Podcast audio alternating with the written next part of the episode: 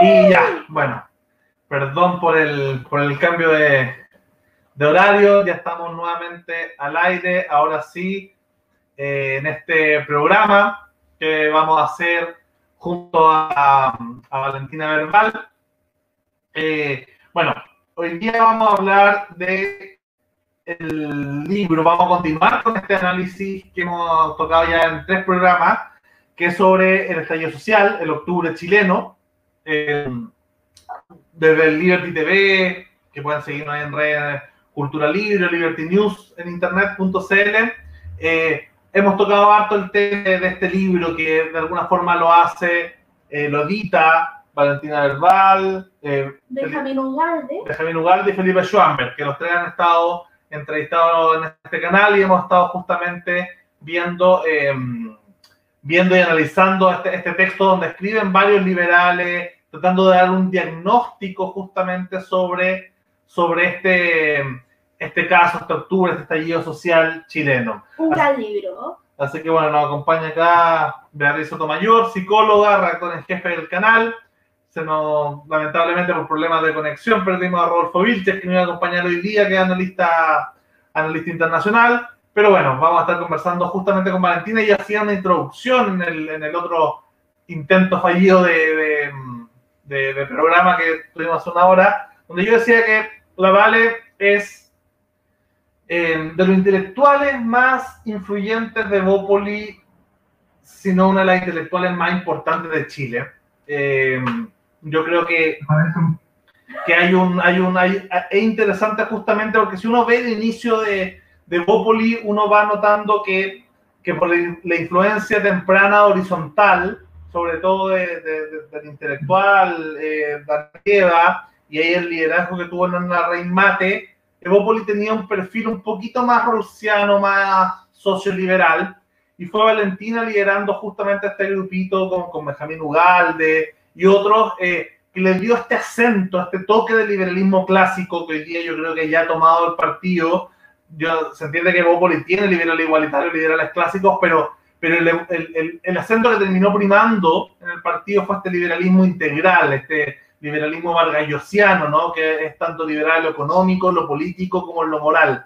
Y ahí, bueno, Pablo Ortúzar escribió una columna atacando este nuevo Opoli en 2018, donde le echa la culpa a todos estos infiernos liberales justamente a Valentina, y yo creo que tiene razón Pablo, en ese sentido, la Vale fue una de las grandes arquitectas de, de este nuevo Opoli, que finalmente convirtió a Opoli en el partido liberal más importante que ha tenido Chile en el siglo XXI, y lo ha alineado justamente en esta estructura que sea liberal en lo económico, en lo político y en lo valórico. Yo fui uno de los fundadores de Bopoli en, en 2014, los consejeros, cuando era movimiento todavía, eh, y claramente se notaba un perfil que intentaba hacer la nueva centro derecha, con, con cosas media social cristiana, liberal conservadora, conservador liberal, y con estos años fue evolucionando hasta ser lo que es hoy día un partido liberal clásico y yo creo que eh, es merecido, Valentina, que, que, has tenido un rol absolutamente importante en, en, esa, en, esa, en esa construcción. Tú, bueno, eres historiador, así que me imagino que, que te importará el rol histórico que has tenido en, en el país, en el partido y en, y en, la, en, lo que llamamos de política del siglo XXI. Así que bueno, eh, darte la bienvenida, te teníamos ultra invitada hace mucho para tenerte acá en el Liberty TV, eres una, eres una inspiración para nosotros. Eh, así que, bueno, por fin tenerte acá después de varios traspiés técnicos que nos han, que nos han impedido tener ahora esta, poder tener esta conversación.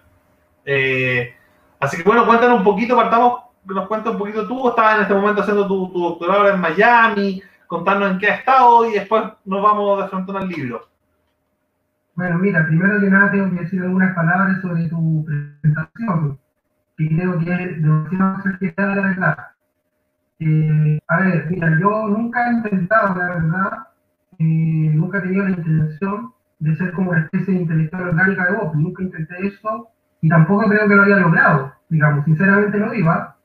Eh, simplemente yo siempre corro con, eh, con colores propios, eh, y trato obviamente en el espacio en que estoy de decir lo que pienso, de influir, pero no sé hasta qué punto realmente lo que yo diga o escriba eh, tenga influencia. ni, ni, siquiera Nebópolis necesariamente. Ahora, alguna influencia podría haber tenido, pero no creo que sea una gran influencia. Eh, a ver, lo que pasa, eh, te voy a responder, no eso lo podemos conversar después, pero yo creo que Nebópolis fue derivando hacia el liberalismo clásico, no tanto por mi influencia, sino porque era la evolución natural que tenía que tener un partido centro-derecha. O sea, el liberalismo clásico encaja bien en la centro-derecha, eso lo vamos a conversar después, eh, eh, y no tanto el liberalismo igualitario, creo yo. A pesar de que puede haber liberalismo igualitario en Neópolis, no me parece mal que, que exista. Ahora, con respecto a lo que yo estoy haciendo, bueno, yo estoy hace un año estudiando mi doctorado en historia. Estoy en la Florida International University, que es una universidad de Miami, la más grande de Miami, y una de las más grandes de, bueno, de, Estado de la Florida. Eh, y estoy muy contenta porque me vino un departamento, eh, tuve otras opciones también, pero me vino un departamento muy bien, muy especializado en historia de América Latina y sobre todo, que es lo que yo andaba buscando, mi doctorado un doctorado bien especializado y eso, por eso lo elegí, es en, historia atlántica. ¿Qué significa historia atlántica? Es como historia occidental, pero más que occidental, la relación entre Europa, Estados Unidos y América Latina. O sea, una historia comparada, por decirlo así, del mundo atlántico. Y yo me voy a especializar en América Latina, pero siempre teniendo a la vista lo que está pasando en Europa, lo que está pasando en Estados Unidos. De hecho, tú tienes que tomar algunos cursos que son eh, precisamente comparativos. Ahora voy a tener un curso, por ejemplo, comparativo entre Europa y Estados Unidos y América Latina de la evolución del protestantismo en, en Occidente. Y tener algunos cursos de América Latina y otros cursos de, de Europa. Entonces es lo bueno, no es un doctorado, eh, y, hay muy buenos profesores de, América Latina y también de, de género, que, es lo que yo ahora me estoy empezando a dedicar, historia de género en el siglo XIX. Bueno, eso le puedo contar, pues paralelamente siempre me ha interesado también, por esto termino la primera pregunta, eh, tratar de escribir sobre temas de actualidad. Entonces yo paralelamente que escribo papers de historia, siglo XIX sobre todo, también escribo siempre ensayos de temas más políticos, sobre la ETA, sobre el feminismo, eh, básico, y liberalismo también, algunas cosas de liberalismo, pero siempre pensando, digamos, en la, en, la actualidad. Eso, eso te puedo decir. Sí, vamos a para pa, responderte un poquito la hacer una meta discusión sobre, sobre la introducción. Eh, yo recuerdo que antes de militar en, en, en ya formalmente como partido, fui a la cena del año antepasado y recuerdo que tu nombre, junto con el nombre del presidente, que también estaba en esa cena, fueron los más nombrados. Así que yo creo que tu rol dentro de Evópolis, yo creo que tú lo minimizas, pero, pero ha sido una influencia, especialmente porque yo lo veía afuera. Y yo con, con Valentina eh, hemos, hemos tenido varios debates por redes sociales donde hay una tesis sobre todo donde, donde diferíamos y probablemente seguimos difiriendo, que es con respecto al rol del liberalismo en cuanto a derecha o centro derecha, ¿no? que es un, un poco el título de este programa, o el centro. Y yo creo que ahí podemos ir discutiéndolo también, porque yo sigo sosteniendo que el liberalismo es intrínsecamente de centro y que, y que son alianzas circunstanciales las que puede hacer con la centro izquierda o la centro derecha.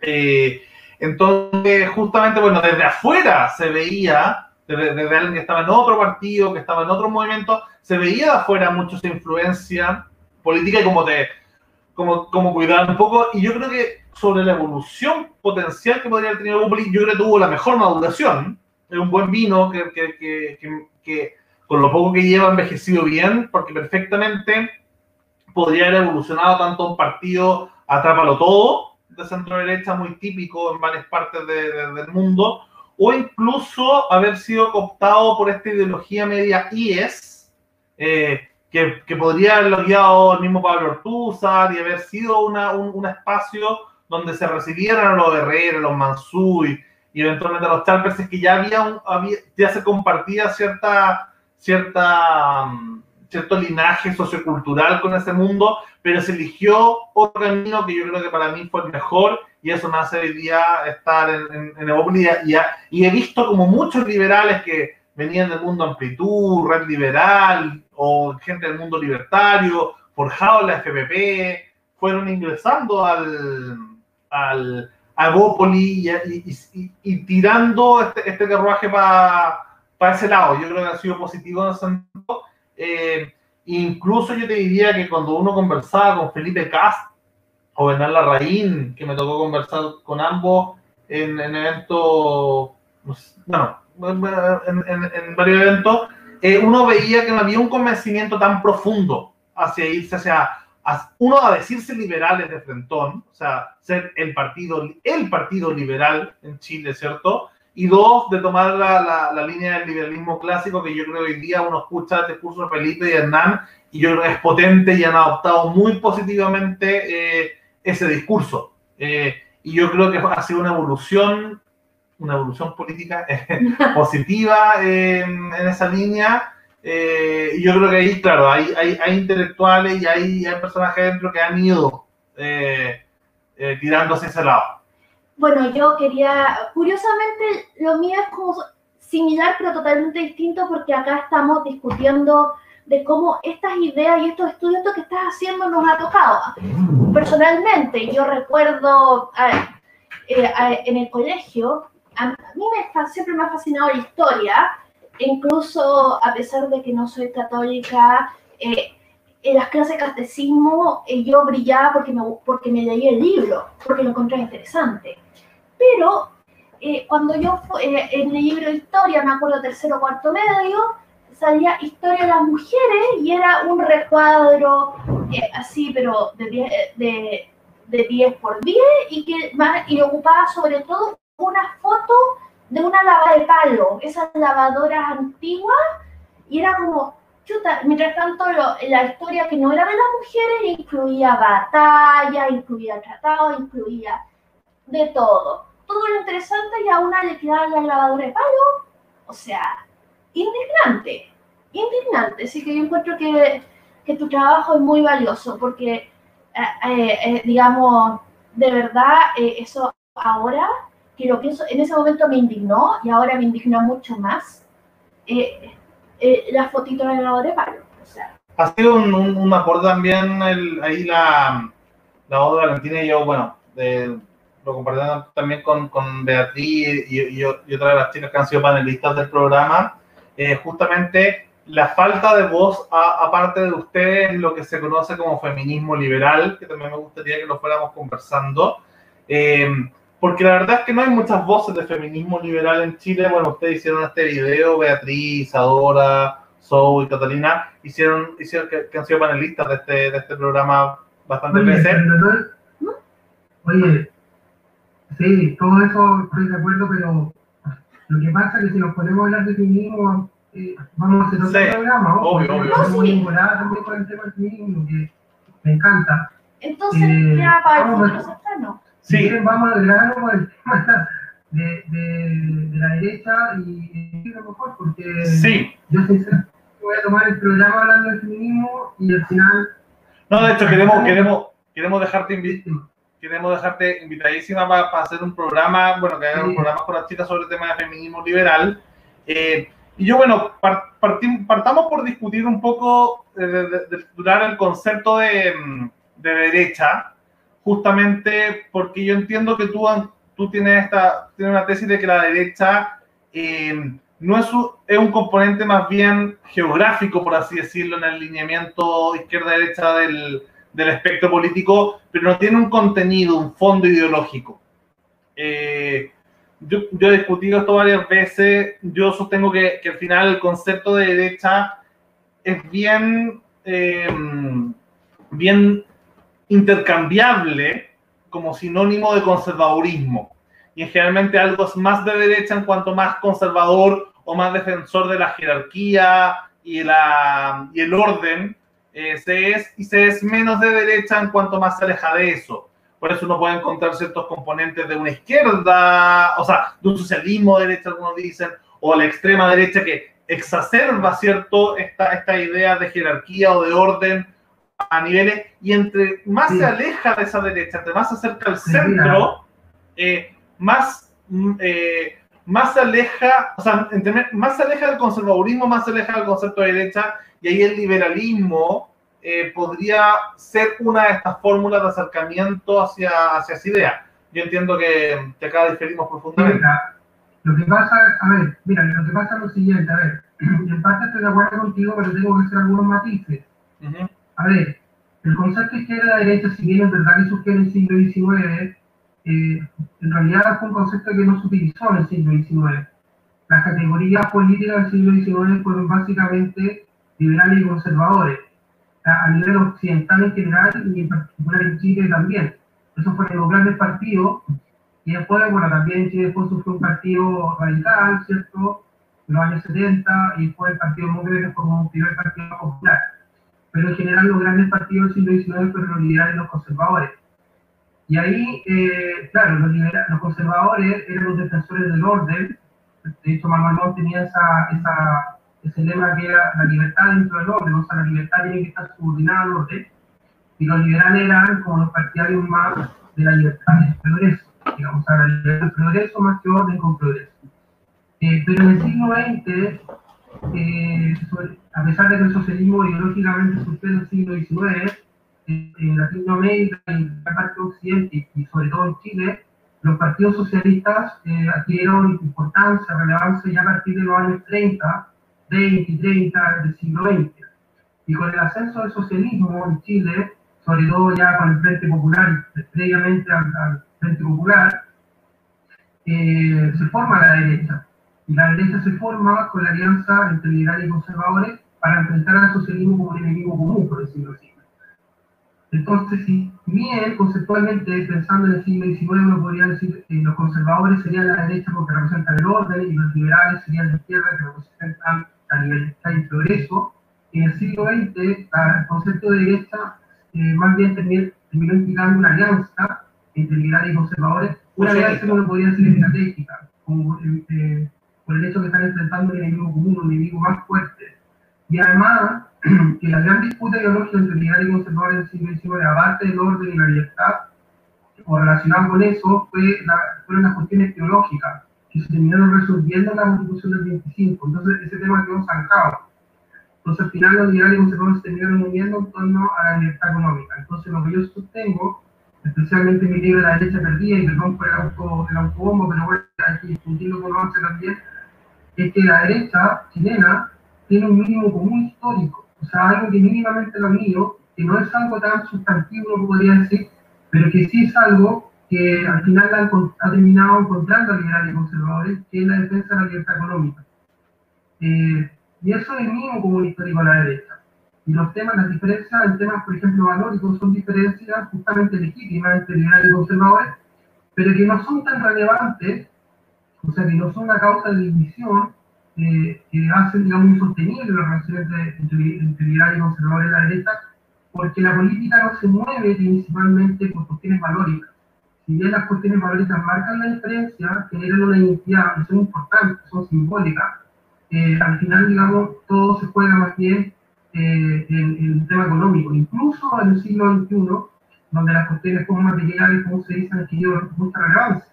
Todavía eh, lo, que, lo principal que se está debatiendo eh, en Occidente y en Chile en particular eh, es, por ejemplo, el tema del modelo, el llamado modelo neoliberal. Eh, y de hecho, toda la legislación que se ha producido en la izquierda y en la izquierda, o la mayor radicalización, se ha debido precisamente a la oposición de ese sector político en contra de lo que llaman el modelo neoliberal. Entonces, el eje económico, o el final económico, sigue siendo importante. Entonces, en ese sentido, sigue teniendo relevancia a esta división y sigue teniendo relevancia considerada la derecha con ese mínimo común histórico que es la defensa de la libertad económica. El punto es, la derecha en el último tiempo, con esto termino, ha defendido o no la libertad económica, cómo lo ha hecho, lo ha hecho bien, lo ha hecho mal. Eh, yo creo que lo ha hecho mal. Eh, y eso es lo que sostengo en mi libro y también sostengo en el capítulo de, de los clubes chilenos que yo escribo, que se llama El hundimiento, bastante fuerte. Eh, yo creo que lo ha hecho mal, no por y lo, ha hecho mal en términos prácticos, en términos formales, pero también, digamos, porque ha dejado de creer digamos, en, la defensa de la libertad económica, que no es defender a la empresa, a los grandes empresarios, sino yo creo que es defender eh, dos cosas. Uno, defender a los emprendedores, todo tipo de emprendedores, defender la libertad de comercio, defender a los consumidores, y eh, también defender las libertades que genera la libertad económica, las, mismas libertades culturales, por ejemplo, o incluso sexuales, eh, muchas veces eh, adquiere mayor relevancia y carta ciudadanía, por eso así, gracias a la existencia de, del mercado. Oye, pero, Entonces, pero, pero, una defensa más integral de, de esa libertad económica y así avanzar también a su liberalismo integral. pero la, mm, porque en el fondo gran- una piedra angular del discurso es justamente eh, este fusionismo que hay entre liberales y conservadores en los años 60, cuando el marxismo eh, a nivel global volvió una amenaza y a nivel nacional también. Chile ha estado particularmente conectado con, con lo, que, con lo que va pasando, pero, pero si uno lo ve en el, en el panorama general, uno encuentra que, un de- que una pasada corta en cuanto en 90 pasan dos cosas, una a nivel internacional y una a nivel nacional, que por un lado es la caída del muro de Berlín, o sea, la disolución de la Unión Soviética, y por otro el fin de la dictadura de Pinochet, Eh, haciendo que ya está este, este clivaje mercado-estado, sobre todo en Occidente, tú que estás estudiando ahora historia atlantista, se da con, con, esta, con esta triada, ¿cierto? De Pinochet, Reagan, Thatcher por un lado, y luego Bill Clinton, Frei Lagos y, y,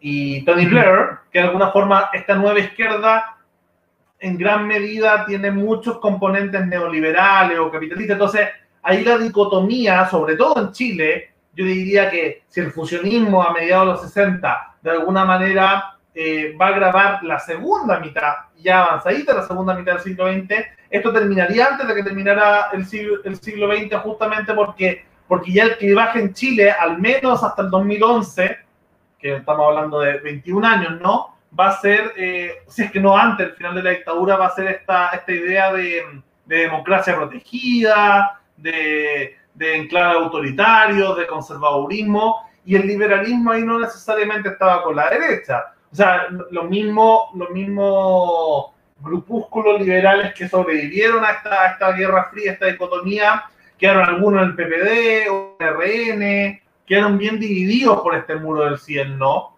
Eh, que de nuevo siento que pasa con esta idea del apruebo y el rechazo, nuevamente pasa este muro de Berlín por medio de, mm, de la de, de los liberales, ¿no? Dejándolo en- especialmente porque lo político, al no adherir ni a un orden exacerbado, ni a una idea de igualdad exacerbada, no justifican proyectos ni revolucionarios, ni reaccionarios, ni armados, ni violentos, ni, ni, ni de ningún tipo para obtener, eh, ¿cierto?, esta, es- para sobrepasar la democracia y la libertad para imponer su proyecto. Entonces, eh, el clivaje, yo creo que el clivaje moral o valórico es verdad, no es decisivo en, en Occidente para dividir a gente entre, entre un bando y otro todavía, a pesar de la posmaterialidad, pero, pero al menos en Chile esta idea de autoritarismo versus democracia sí fue importante en más de la mitad del tiempo que llevamos de, de la nueva república. Exacto, bueno, yo sostengo lo mismo. A ver, lo que pasa es que, a ver, yo sostengo que durante el siglo XX, que fue sobre todo durante la época de la Guerra Fría, el clivaje obviamente fue el fue fundamental.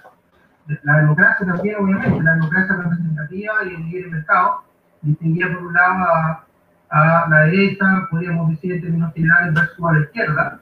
Obviamente también hay izquierda democrática, pero en general la izquierda durante la Guerra Fría tendió, digamos, a simpatizar con eh, la órbita, los países de la órbita soviética. Después del año 90, después de la caída del muro de Chile, efectivamente, que coincidió, como bien dices tú, con eh, término de la dictadura de Pinochet, eh, ahí se produjo el siguiente fenómeno, que Chile clivaje no fue tanto el clivaje económico, eso es verdad, eh, sino que fue, como bien dices tú, y lo comparte, yo lo he escrito, eso también por ahí en alguna parte, fue entre autoritarismo versus democracia, y lo esencial fue transitar, hacer transitar el país a la democracia, a una democracia más, más perfecta o menos imperfecta, en la medida de lo posible, como decía Patricio. Entonces, hubo un consenso los años en Chile, gran parte de la realidad de Formil también, en torno al mercado. O sea, en general la concentración fue en los mercados. Aunque quizás discursivamente no defendió el mercado tanto, la práctica eh, fue pro mercado. Digamos, que Cayo Torda, o sea, al final, eh, hecho de no atacar el mercado discursivamente ya significaba a los políticos que estaban a favor del mismo. Y el problema empezó a surgir a mediados de los años 2000, eh, podríamos situar esto con el movimiento pingüino, los pingüinos, y más sobre todo con el movimiento estudiantil del 2011, donde se produjo lo que algunos autores, y yo comparto ese término, llaman cambio de ciclo. Ahí empezó a, se cambió la hegemonía de una izquierda que defendía el mercado, pero quería un Estado eh, protector. De eso se acuerda que el, primer gobierno Bachelet hablaba de un gobierno de protección social, pero no atacaba al Estado en sí mismo, sino que el Estado, además del mercado, tiene un rol social. Lo mismo lo hago crecer con igualdad, pero crecer, había que crecer, o sea, había que fomentar la actividad económica, etc. Y, pero ya en el 2011 esto marcó un antes y un después. Mi teoría, mi hipótesis es que eso fue porque eh, la izquierda, que otra era la concertación, la izquierda moderada, incluso que antes era moderada, no pudo aceptar que el modelo lo administrara la derecha. ¿ya? O sea, mi tesis es que ellos aceptaban o soportaban el modelo en la medida en que lo administraban ellos porque ellos supuestamente perfeccionaban el modelo.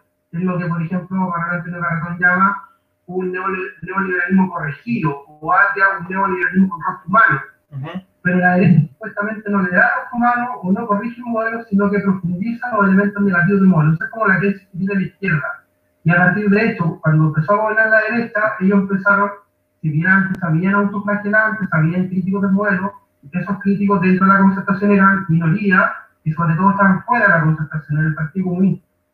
Pero cuando empezó a gobernar la derecha, ahí fue cuando adquirió carta de ciudadanía, lo que después era el Frente Amplio, y se empezó a radicalizar incluso la misma ex concertación para dar lugar después a la nueva mayoría, y esa radicalización es también eh, la alianza entre la concertación y el Partido Comunista que formaron precisamente la nueva mayoría. Entonces, mi tesis es que la radicalización de la izquierda hacia la izquierda va de la redundancia, o sea, hace una revalorización de, del socialismo, no necesariamente un socialismo extremo, pero al menos, digamos, de una, de, una posición moralmente y, económicamente más contra del mercado, por ejemplo, contra del lucro, etc.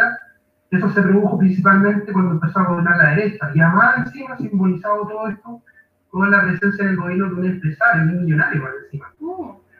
Entonces, eh, eso fue produciendo la radicalización de la izquierda y además hay otro elemento que para mí ya resultó llamativo a partir del 2003, y ya me empecé a dar cuenta cuando empecé a estudiar un poco más esto y lo plasmé en el libro La derecha perdida, de que la izquierda empezó a eh, volver a, eh, digamos, a rechazar de alguna manera, no totalmente y no todos, pero empezó a tender a rechazar, digámoslo así, la democracia representativa y empezó eh, a dejar de cumplir con, lo que con las reglas de la democracia. Por ejemplo, lo que se llama la eh, tolerancia, la tolerancia mutua en política, que significa aceptar al adversario y aceptar la alternancia del poder. La izquierda empezó a no aceptar la alternancia del poder y generó lo que, por ejemplo, Juan Inns, que es un gran politólogo experto en el tema de la democracia, llama posición desleal, o sea, una posición, sobre todo esto en el primer gobierno de que le niega al gobierno eh, el derecho legítimo a gobernar. Y empieza a buscar otras vías que la vía de la calle eh, para, digamos, poder eh, hacer oposición y ya a partir del estallido llamado estallido social, eso ya se radicaliza más todavía, no solo justificando las manifestaciones pacíficas, sino que incluso la violencia misma, digamos, que se empezó a justificar como un clamor ciudadano supuestamente, eh, para eh, lograr justicia social, un clamor en contra del modelo y toda la tesis que ha sido como más hegemónica que nosotros en el libro los estudios chilenos como que tendemos, para los autores, digamos al menos, tendemos como a relativizar o poner en, cuestión. Valentina, eh, yo me, me, gustó mucho el libro, yo lo leí y lo recomiendo precisamente para pensar más allá acerca, acerca de lo que pasó. Tú haces un diagnóstico devastador acerca de, de cómo, digamos, eh, no sé, me pareció que, por ejemplo, que cómo la, la intelectualidad y el gobierno chileno, eh, digamos, concedía la razón. Yo sentía que era como que, no sé, yo te digo, eh, yo te digo, ¿eres fea? Y tú me dices, sí, efectivamente, soy fea. Como, no tienes por qué hacer eso. Y yo creo que, que bueno, estoy poniendo el ejemplo absolutamente idiota, pero yo siento que es como que, que, lo que tú dices, que ellos concedieron cosas como, dieron la razón a cosas que realmente no tenían por qué darlas y, y Claudio Oh, Hay, hay una, complementando lo que dice Beatriz, hay una idea, cierto, que tú lo mencionas bastante seguido, que sería esta derecha comunitarista, eh, que de alguna manera vemos que, que si uno analiza los sustentos ideológicos de este grupo, ve claramente en la Iglesia Católica quizás el, el- el sustento originario y uno lo ve en todo esto lo que sería el IES o No ese hacer entrar en polémica. y, y el sector social cristiano que de alguna manera siempre ha rechazado el liberalismo en sus bases más fundamentales, por ende ve en el liberalismo económico el mismo mal atomicista que ve en el liberalismo económico, político, social, ¿cierto? Ve el, mismo problema, entonces de alguna manera es como una especie de caballo de Troya. Ahora, siendo justo y honesto, ellos ven exactamente lo, Exactamente. ellos ven exactamente lo mismo en nosotros. Yo, yo como liberal he recibido muchas críticas de que, bueno, ustedes los liberales son marxistas culturales infiltrados, son progresistas, eh, son al final eh, socialistas de... O sea, son al final progresistas de mercado o marxistas culturales pro capitalismo. Entonces, de alguna forma, eh, porque, y yo lo he sostenido varias veces, ¿no? No pega ni junta el conservadurismo y el liberalismo, entonces a la falta de una doctrina unificadora están constantemente echándose la culpa el uno al otro. Y yo creo que acá el social cristianismo de- del mundo de Ivo Chalper, ¿no? Eh, Herrera, Mansui y todo ello, de alguna manera aprovechan este traspié, esta caída de, de, de- la baja popularidad del capitalismo para sumarse a la camotera de la izquierda, decir, como decía en el ejemplo de Beatriz, eh, sí, sí, somos feos, somos feos, aprovechen de pegarnos por feo, en el fondo, ¿cachai? Eh, se genera esta misma, esta misma idea y son una propia zancadilla. Y al final, al tener esta, esta, estas dos doctrinas, por así decirlo, la, la, la eclesiástica y la liberal, al final vamos, lo único que terminamos generando es que nos hagamos zancadilla, los liberales a los conservadores, cada que, que la izquierda apoye algo de avance en materia valórica, nosotros vamos a sumarnos a ello. Y el, el conservadurismo que se empezó a transformar en esta especie de, de social cristianismo mezclado con populismo, cada vez que se ataca el neoliberalismo o la libertad económica, ellos aprovechan de hacernos lo mismo. Entonces, al final, esta derrota cultural es porque nosotros mismos tenemos un doble caballo de Troya metido cada uno en el, en el otro lado. Entonces, al final, la izquierda solo necesita o convencernos a nosotros para avanzar en la agenda moral o convencerlos a ellos para avanzar en la agenda anticapitalista, por así decirlo. Entonces, al final terminamos perdiendo toda la batalla como coalición. Sí, bueno, eh, estoy bastante de acuerdo con tu análisis y qué bueno que estemos de acuerdo, entre paréntesis. Nunca es malo encontrar eh, consenso en personas. Bueno, mira, a ver, yo creo que hay varios factores que explican, digamos, la situación de la derecha actual y lo que está pasando con el gobierno, con Chile Vamos, etcétera. Un factor es lo que explicaba antes, que es más de carácter estructural, que es la actitud la izquierda. Un factor que no se le puede sacar al gobierno, evidentemente, lo que estaba explicando, que, la izquierda ha venido antidemocrática por ejemplo, a ejercer esta posición de armas, certificar la evidencia, etc. Pero también hay un factor interno que la derecha, o sea, esto también se explica porque la derecha, eh, desde sobre todo el 2011, fue como cavando su propia tumba, digamos. No sé si se acuerdan ustedes que Piñera recibió la moneda con bombo y platillo a Camila Vallejo, Juan Villazo, etc., eh, como, como casi héroes, digamos eh, de manera ingenua, cuando lo que ellos estaban pidiendo no era solo algunas reformas cosméticas al sistema educacional o la educación superior, sino cambiar el modelo. Ellos Mm. proponían cambiar el modelo directamente. Ya eso estaba en su discurso, yo me acuerdo, y yo lo tengo constatado en documentos. Eh, y, y- bueno, entonces lo que pasó en el estallido, eso es lo que yo sostengo en mi capítulo, fue como una eh, crónica de, muerte anunciada, que ya estaba anunciada de la redundancia en el movimiento 2012.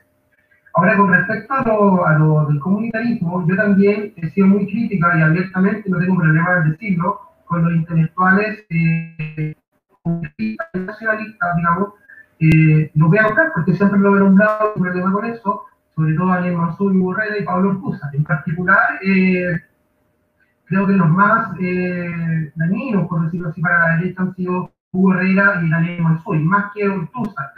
Ortúzar creo que es más moderado en ese sentido eh, a pesar de que igual tengo diferencia, obviamente. Últimamente el que tiene más protagonismo es Hugo Herrera, por el hecho que está como, eh, de alguna manera, como asesorando a Renovación Nacional y a Mario Deportes en Popular. Eh, a ver, ¿qué es lo que pasa? Que, a ver, el problema de ellos, no de ellos como personas, porque no, los ataco como personas y nunca lo he hecho, de, de hecho tengo buenas relaciones con ellos en, en, términos personales, pero el problema de lo que ellos sostienen, a eso me refiero, es que ellos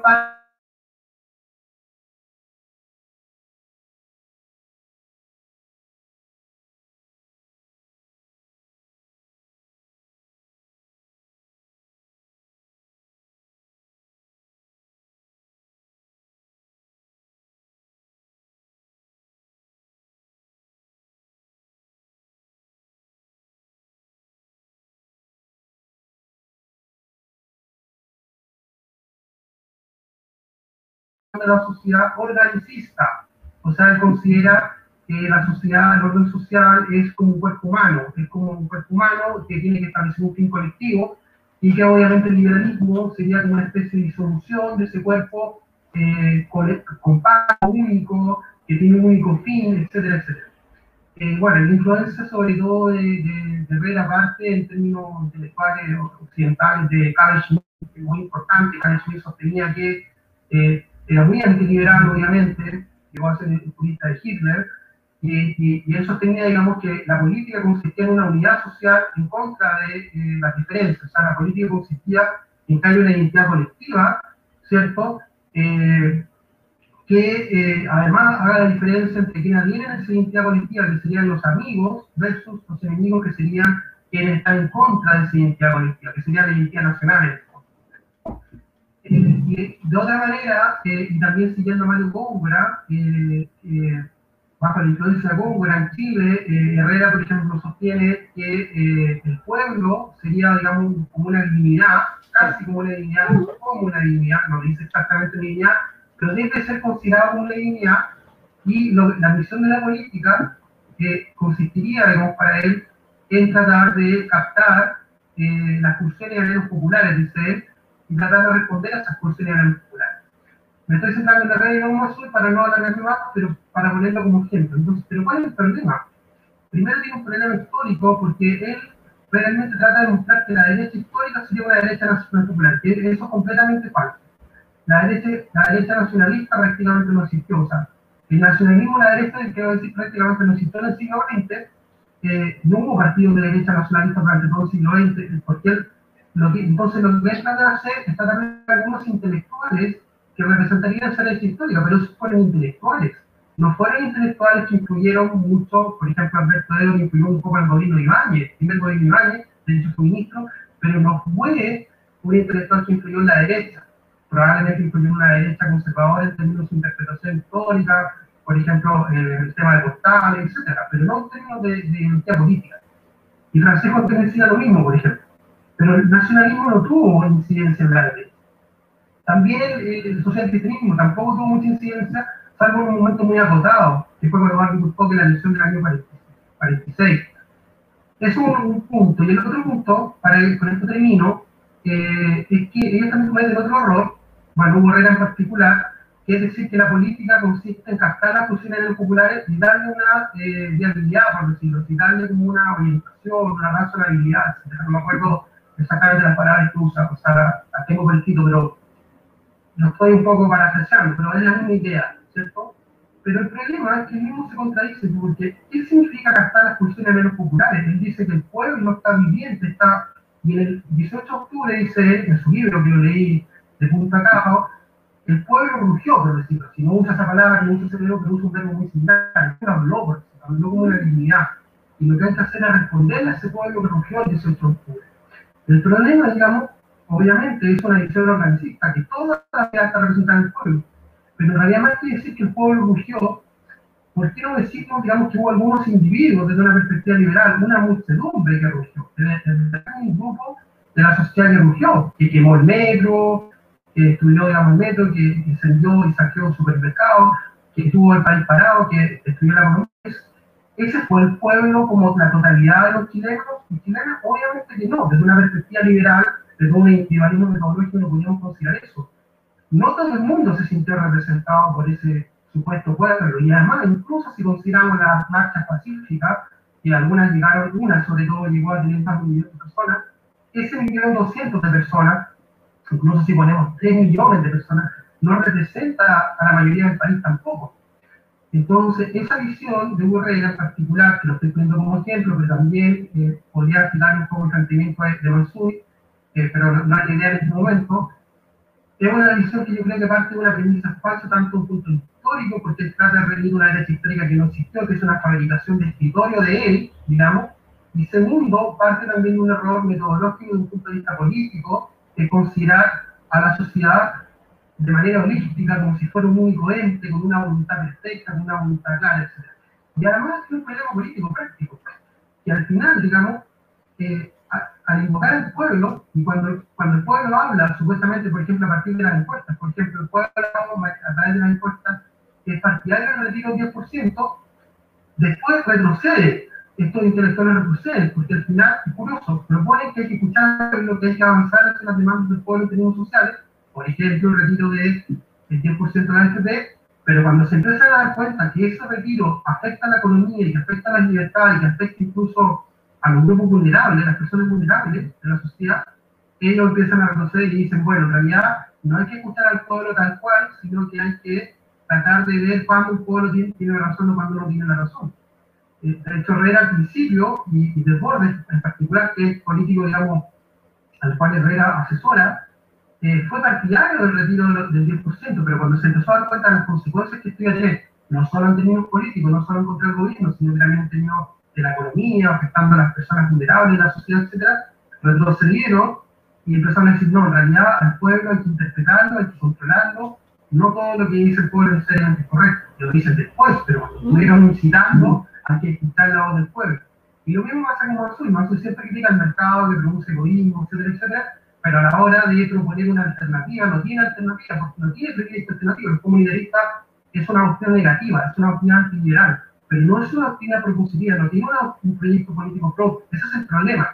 Entonces, al final, lo que han hecho estos intelectuales es atacar el mínimo común histórico de la derecha de la libertad económica, que es lo único que la derecha puede defender dentro de la base unido, pero después, cuando se produce esa legitimación moral del mercado y de la libertad económica, y también el Estado subsidiario bien entendido, en favor de los sectores vulnerables de la sociedad, eh, no tienen un proyecto alternativo. Entonces, al final, le pavimentan el camino a la izquierda, lo que llaman anticapitalismo hard, el anticapitalismo soft, que sería Mansú y Herrera, le pavimentan el camino al anticapitalismo hard, que sería ¿cierto? Atria, mayor. mayor, etc.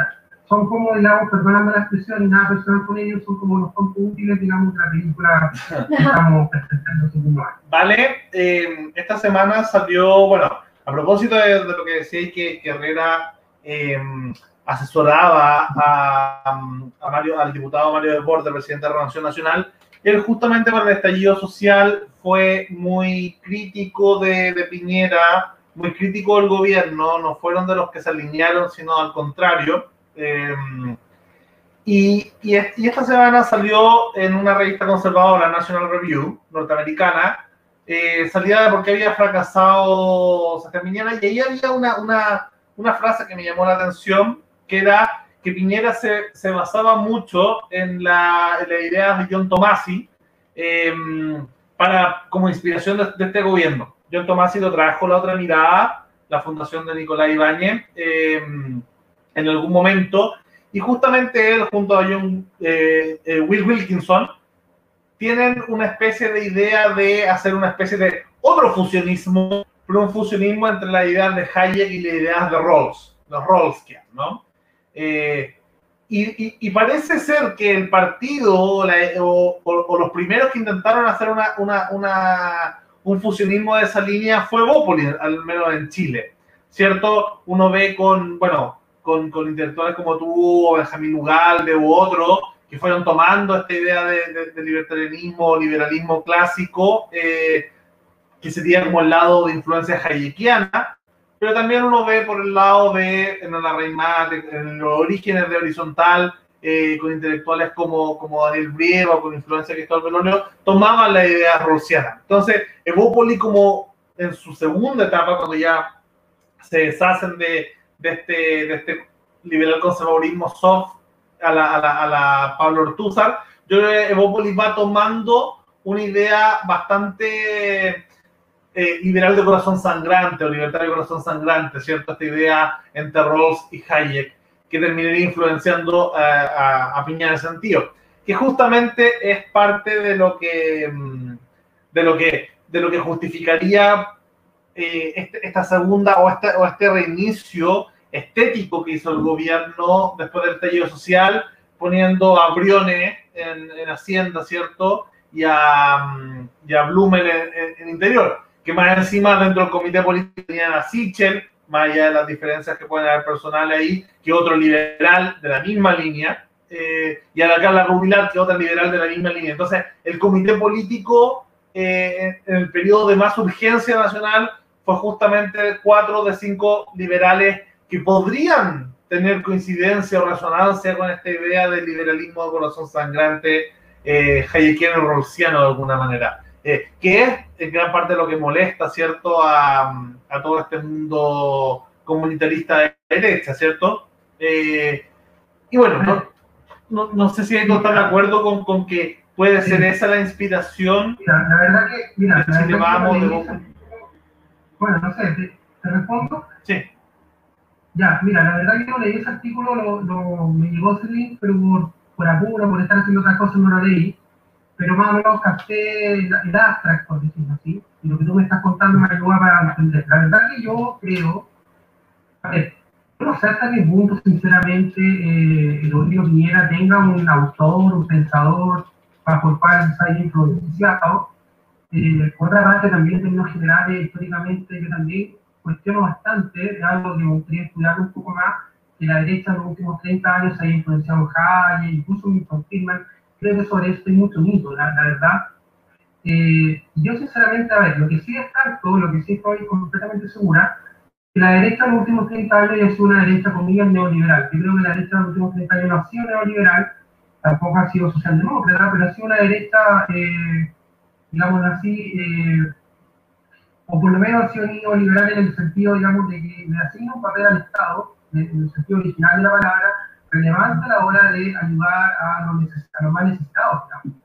Incluso se lo lee, por ejemplo, el ladrillo, yo lo leí hace un tiempo atrás porque quería comprobar si es verdad el mito de que los Chicago Bulls en el ladrillo querían poco menos dejar que la gente, no sé, exagerando un poco, se muriera de hambre en las calles, digamos, y solamente le interesara el chorreo, el crecimiento económico, y la verdad que no es para nada. En el ladrillo aparece un estado bastante fuerte, o sea, ellos proponen incluso crear organismos públicos.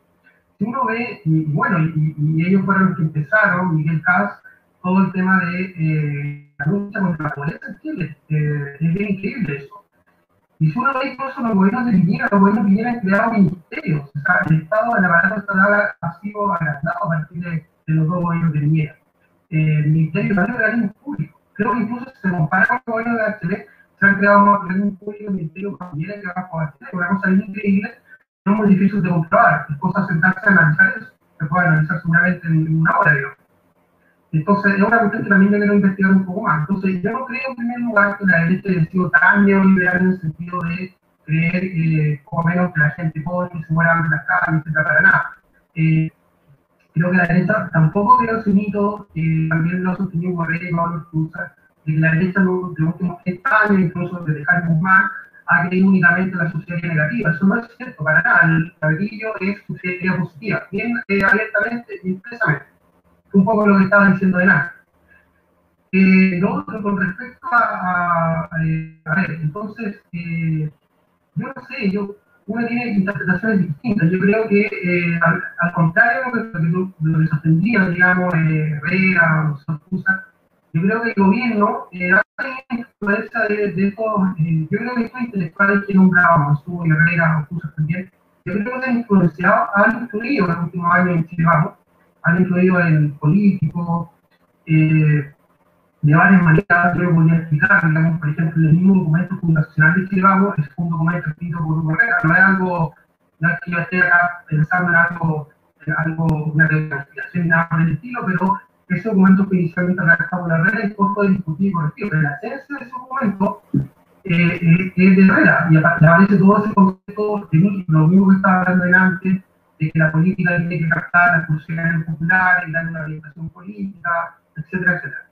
Todo eso está ahí, esa visión nacional popular está ahí, digamos, en la Fundación de Chile Vamos. Y eso fue penetrando, yo creo que muchos políticos de, Chile Vamos, de, de centro derecha, empezaron a pensar de que la misión de la política es captar la voz de la gente, voz de ustedes, etc. Y eso yo creo que en gran parte explica lo que está pasando ahora. Entonces, eh, y además, bueno, en general yo creo que los políticos eh, de derecha, sobre todo, más que los de izquierda, eh, son políticos, o sea, son personas que no tienen grandes influencias doctrinales, son demasiado pragmáticas y no leen mucho, la mayoría tampoco, digamos, o sea, eh, no diría todos, pero eh, hay, hay que son bien preparados, pero no son más de un 10%, o sea, si ponemos estadísticamente, yo creo que eso ser como un 90% de personas muy poco preparadas, muy poco leídas y, y no seguían por, por principio. Ahora, lo que quería decir con esto termino, de fondo, es que, a ver, eh, lo que yo, lo que yo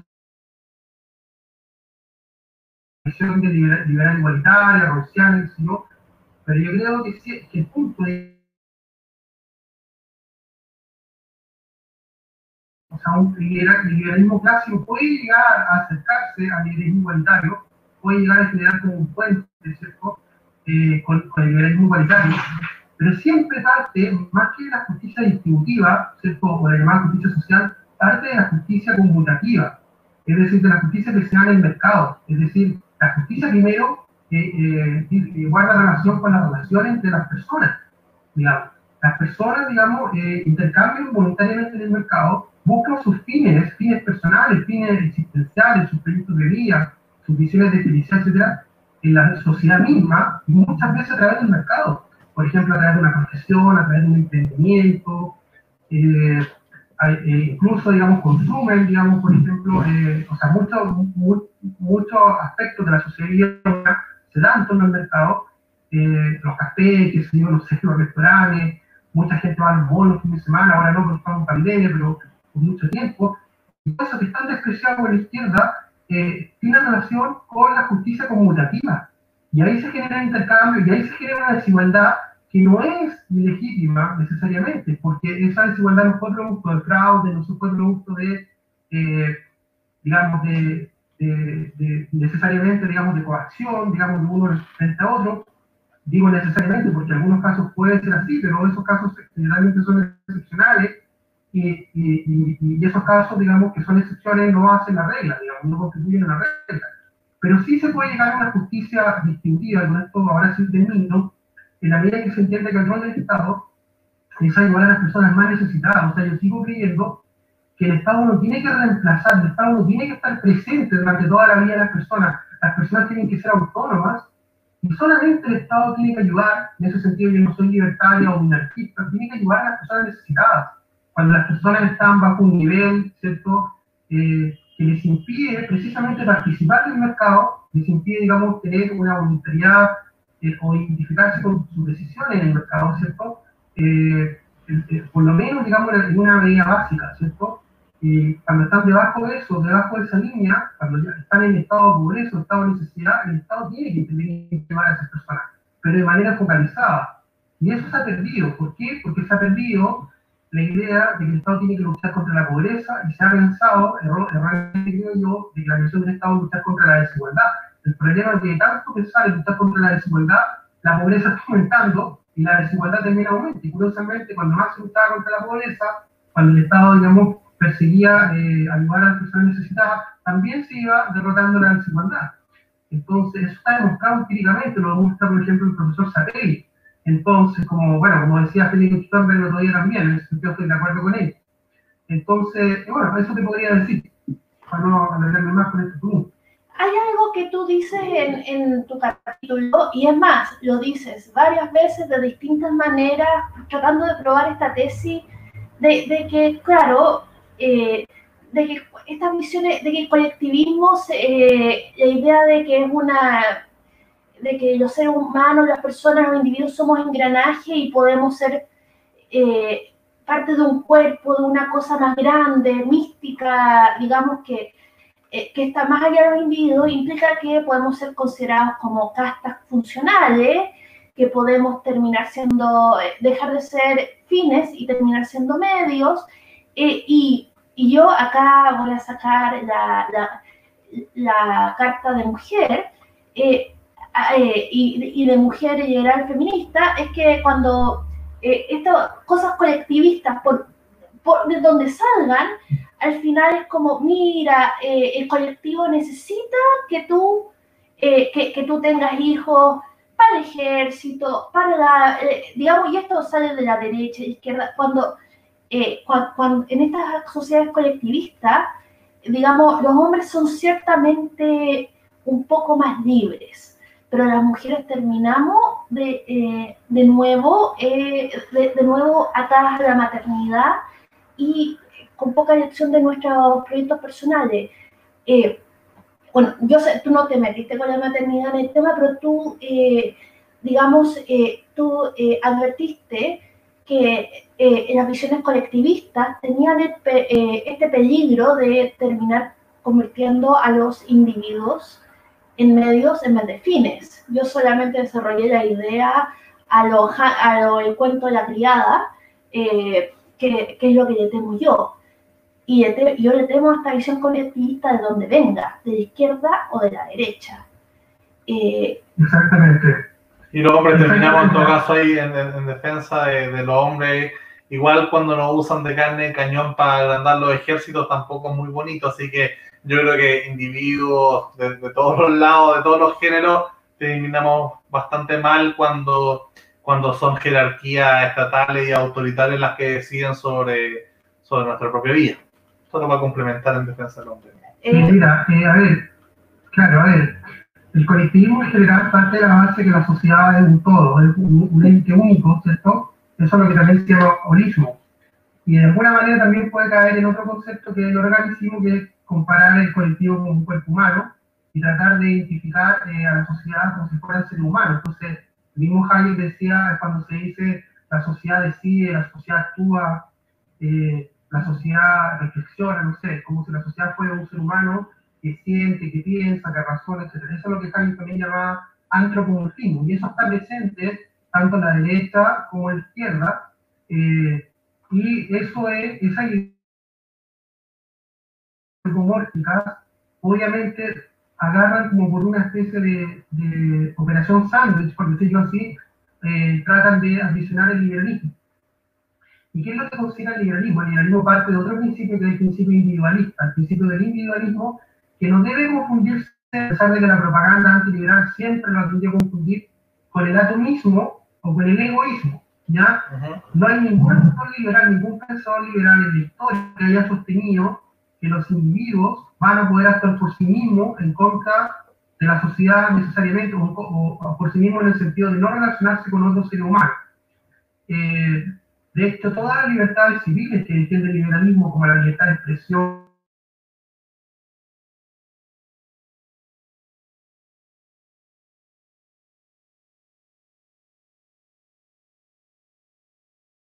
el mundo, pero no va a durar mucho porque va a necesitar, digamos, no sé, comprar eh, papas, digamos, comprar pan, etcétera, y van a necesitar un panadero. Si ustedes se fijan, la misma tesis de Adam Smith, esa tesis de, del panadero, ¿cierto? O del cervecero que pone la comida en tu mesa, esa tesis parte de la base del individualismo, sí, el individualismo liberal eh, es al mismo tiempo un sistema de cooperación social. Digamos, los individuos cooperan, pero cooperan como individuos, cooperan persiguiendo fines, fines propios, fines particulares y se encuentran en el mercado sobre todo. Y, no lo, maravilloso, digamos, del mercado es que no es necesario que los individuos que intercambian en el mercado comparten el mismo fin, el mismo proyecto vida, la misma concepción de la felicidad, pero pueden intercambiar y pueden cooperar. En cambio, cuando se establecen fines colectivos, normalmente esos fines desde el Estado, sobre todo, esos fines son impuestos coactivamente, afectan los fines individuales y se obliga a que las personas, digamos, persigan el mismo fin. En eso caben, digamos, las visiones colectivistas, tanto de derecha como izquierda, de izquierda, como el nacionalismo y el comunitarismo en la derecha, el socialismo, el comunismo, etcétera, en la izquierda. Entonces, eh, es importante insistir en eso, o sea, el individualismo liberal no es, no significa, digamos, que las personas no cooperen, sino todo lo contrario, cooperan porque persiguen fines propios, y buscar esos fines, intercambian, cooperan, colaboran, etcétera. Ahora, eh, lo, otro que quería decir, perdona, es que cuando se trata de insistir en esta crítica al liberalismo como individualista en el sentido de atomista, y se trata de decir que lo importante es la comunidad, ahí se produce, digamos, como una trampa, que ustedes lo mencionaron muy bien, que es lo que justamente un autor, Stephen Hawking, que yo he estado siguiendo hace ya un año, eh, un libro que es bien antiguo, está del año 96, que se llama Anatomía del Antiliberalismo, muy bueno ese libro, yo lo he recomendado por todos lados, a mí me sirvió mucho. Bueno, eso habla de lo que, lo que llama la trampa de la comunidad. ¿Qué sería la trampa de la comunidad? Sería eh, creer, digamos, de que las personas, o sea, decir de que las personas necesariamente nacen en una comunidad y tienen que perseguir fines comunitarios más que fines individuales, que es lo que sostiene, por ejemplo, Daniel Mansui, mucho, mucho, digamos, eso es una trampa, porque al final los fines no son fines colectivos, no son fines compartidos entre todos los individuos, sino que son fines del, que tratan de imponer esos fines. Entonces son fines de unas personas en contra de otras, eh, y esas personas que tratan de imponer esos fines colectivos, como dijiste tú, Beatriz, consideran a las personas que no tienen esos fines o que no quieren perseguir esos mismos fines, esos fines colectivos, comunitarios, etc., tratan a las personas como medios para lograr ese fin colectivo. O sea, tratan de instrumentalizar a las personas. Y eso, por supuesto, para mí eh, me resulta tocante, es algo que yo rechazo. Yo quiero una sociedad donde las personas puedan perseguir sus fines propios como si fueran fines supremos. Y solamente en la sociedad los fines colectivos tienen que ser eh, eh fines procedimentales en el sentido de que la sociedad se organice para que todos puedan perseguir sus propios fines. Yo también, por supuesto, creo en la democracia, en la democracia representativa. Y por eso que no creo que el pueblo habló el 18 de octubre, porque yo creo que el pueblo habla a través del voto y habla a través de la elección. Porque ahí sí se pronuncia la mayoría. La mayoría no se pronuncia en Plaza Italia o Plaza Dignidad, como se llame, no se pronuncia quemando supermercados, no se pronuncia, digamos, eh, saqueando, no se pronuncia destruyendo el metro, eh, sino que se pronuncia el voto. Y eso y eso es, la democracia representativa, no es la democracia calle, no es eh, la supuesta democracia eh, que surge, digamos, de interpretar o de auscultar como si fuera un cuerpo humano, la voz de la calle o el rugir, digamos, de ese pueblo violento, etc. Eso a mí también me choca en el sentido desde un punto de vista liberal, o sea, se contradice con lo que yo creo con lo que yo pienso debería ser una sociedad eh, que permita que las personas busquen su proyecto de felicidad sin que, digamos, choquen y se violenten sino que busquen la coexistencia pacífica, digamos, o sea, puedan cooperar pacíficamente. De hecho, en eso consiste el liberalismo. El liberalismo no trata de imponer un fin colectivo, sino que trata de garantizar que todos los fines individuales puedan tener eh, presencia, participación, expresión en la sociedad.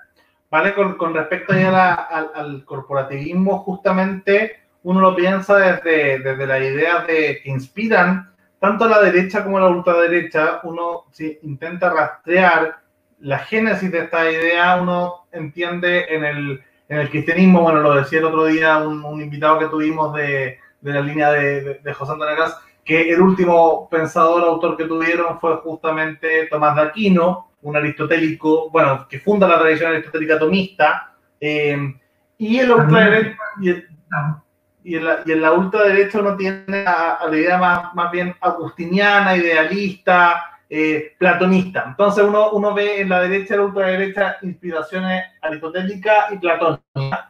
Y ambos eran bastante organicistas, ambos tenían este, en, en, en, ese pensamiento eh, el, germ, el germen de este cooperativismo, de este cuerpo voluntad, ¿cierto?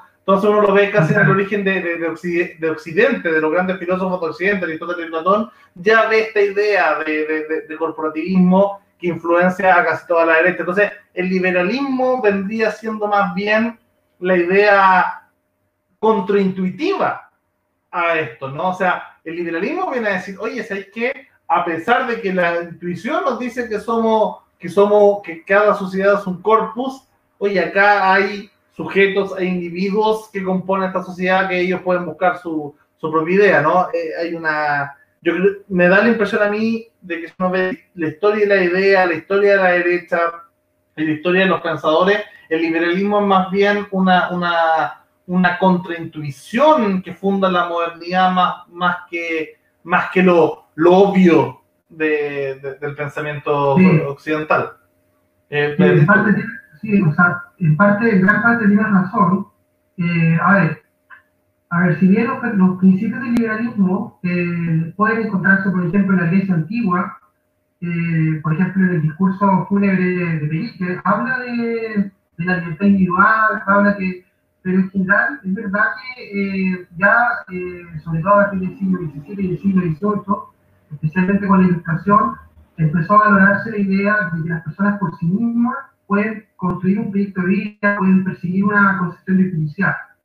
Eso, por ejemplo, se ve en Kant, con eso atrévete a saber, o sea, puedes racional, y si te atreves a saber, obviamente atrévete a vivir, digamos, de acuerdo a tu concepción o a tu comprensión del mundo, ¿cierto?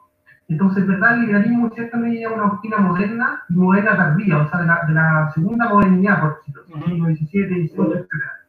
Eh, eso es verdad, en términos históricos. Y en términos, es verdad también, como dices tú, que las personas tienden, por una cuestión de miedo a la libertad o miedo al salto al vacío, entre comillas, eh, a ser como tribalistas, por decirlo así. O sea, tienden como a volver a ese, quizás que está nuestra, nuestro cerebro, nuestro inconsciente, de siempre sentirse protegida bajo una comunidad, bajo un sentido colectivo, eh, esa mística, por ejemplo, nacionalista, que surge, digamos, eh, en la guerra, surgió, por ejemplo, en el terremoto también del 2010, etc. Pero al final esa, esa, ese sentido colectivo es bien artificial también, si bien es intuitivo en cuanto a que las personas tienden a buscar eso, al mismo tiempo en la práctica las personas se salen de ese sentido colectivo. O sea, por ejemplo, yo me acuerdo del terremoto del 2010, yo estuve en construcción y lo viví, eh, hubo mucha solidaridad en los barrios para protegerse, por ejemplo, en contra de las personas que querían saquear casas, eh, cosa que existió realmente. ¿ah? Eh, mi papá, por ejemplo, hacía turnos en las noches y todos decían, por ejemplo, bueno, qué bueno que haya ocurrido el terremoto, bueno, a pesar de todo normal, es cierto, pero un punto positivo es que ahora nos conocemos los vecinos, estamos estando con un conjunto, con un sentido colectivo, un sentido de solidaridad, etcétera pero bueno, pero después pasó el terremoto, empezó la revolución y ya los vecinos, digamos, se dejaron de reunir y empezaron a perseguir sus fines propios. No porque las personas sean egoístas, sino porque las personas al final son individuos. Esa es la realidad. Eso significa que son un universo, que son en sí mismos son un ser total, digamos, que tiene un sentido de totalidad, tienen un sentido de totalidad. Entonces, eh, ese colectivismo opera, digamos, en momentos extraordinarios de, de, la vida o de, o de ciertos eventos sociales, por ejemplo, los terremotos y las catástrofes, pero eh, al final, digamos, las personas siempre buscan, eh, buscan su propia individualidad, buscan su propio fin, digamos. Y eso, lo y eso lo garantiza el liberalismo y lo garantiza el capitalismo. El capitalismo ayuda eh, a que, sobre todo a través del consumo, lo ha, explicado muy bien Carlos Peña en el último tiempo, de varios, de varios escritos, digamos, y también en los medios de comunicación, el consumo ayuda a que las personas adquieran un sentido de individualidad y se puedan diferenciar, digamos. Eh, a diferencia de la época de la, de la, época de la sociedad estamental, de la época medieval, en que las personas no eran, no eran consideradas individuos, las personas eran consideradas parte de, una, de un estamento, parte de una comunidad. El que era hijo zapatero tenía que ser zapatero, no podía ser, digamos, otra cosa, no podía ser carpintero. La gente no podía ni siquiera elegir vestirse como quería vestirse. Todo estaba determinado por una supuesta tradición o por supuestas reglas colectivas, digamos. Y eso se empezó a romper a partir del siglo XVIII de manera muy lenta y gradual. Incluso en el siglo XIX también existían reglas colectivas o imposiciones colectivas que afectaban el desarrollo de, la individualidad propia, digamos. Entonces, eh, yo la verdad, eh, sinceramente, eh, el mundo, la historia, tiene siempre como un poco reflujo de individualismo versus colectivismo, y a pesar de que siempre se muestre que las personas quieren ser individualistas, no en el sentido de egoísta, pues vamos a reiterar, sino en el sentido de perseguir fines propios en cooperación con otros. Digamos, siempre las personas cooperan con otros, forman asociaciones, por ejemplo, yo con Benjamin Wande, que luchó por formar una editorial, somos individuos, pero unificamos nuestros fines, digamos, en común. Eso es, que no es colectivismo, eso es un individualismo que se que tiende a su fin común, a su fin de cooperativo, digamos. Eh, pero lo que quiero ver es que las personas siempre vuelven a perseguir sus fines por mucho que se trate de atentar contra eso. Entonces, eh, al final, la libertad siempre termina como revelándose, por decirlo. Eh, pero es complicado, porque también hay un común lugar común, como un sentido, una tendencia, una intuición, como tú, como un tribal, colectivista, las personas quieren sentirse protegidas. Además, hay otro tema, con esto termino, esta, esta pregunta, para no alargarme, siempre digo lo mismo, eh, porque yo me puedo ir volada siempre, Además, las personas tienen miedo a la libertad porque tienen miedo a la responsabilidad. Las personas tienen miedo a fracasar. También una, yo no soy psicóloga, eh, Beatriz no es, pero una expresión, eso lo decía Hayek, que las personas, digamos, a veces van a la libertad, pero tenían desechar la libertad porque no tiene ser responsable en el sentido de asumir las consecuencias libertad. Las personas pueden equivocarse, pueden caerse. Una persona puede poner un negocio, arriesgarse, pero puede fracasar. Y por eso muchas, muchas personas deciden no ser empresarios o empresarios, sino que deciden ser empleados o empleados, digamos, trabajar. Porque les damos seguridad no quieren estar eh. Ser empresario en un riesgo muy grande es una aventura, digamos. Entonces, eh, muchas personas le tienen miedo a la libertad porque esa, la libertad también supone un riesgo y supone, digamos, de alguna manera un salto al vacío. Entonces, eh, las personas a veces hay como un sentido, una respuesta que eh, más colectivistas o comunitaristas.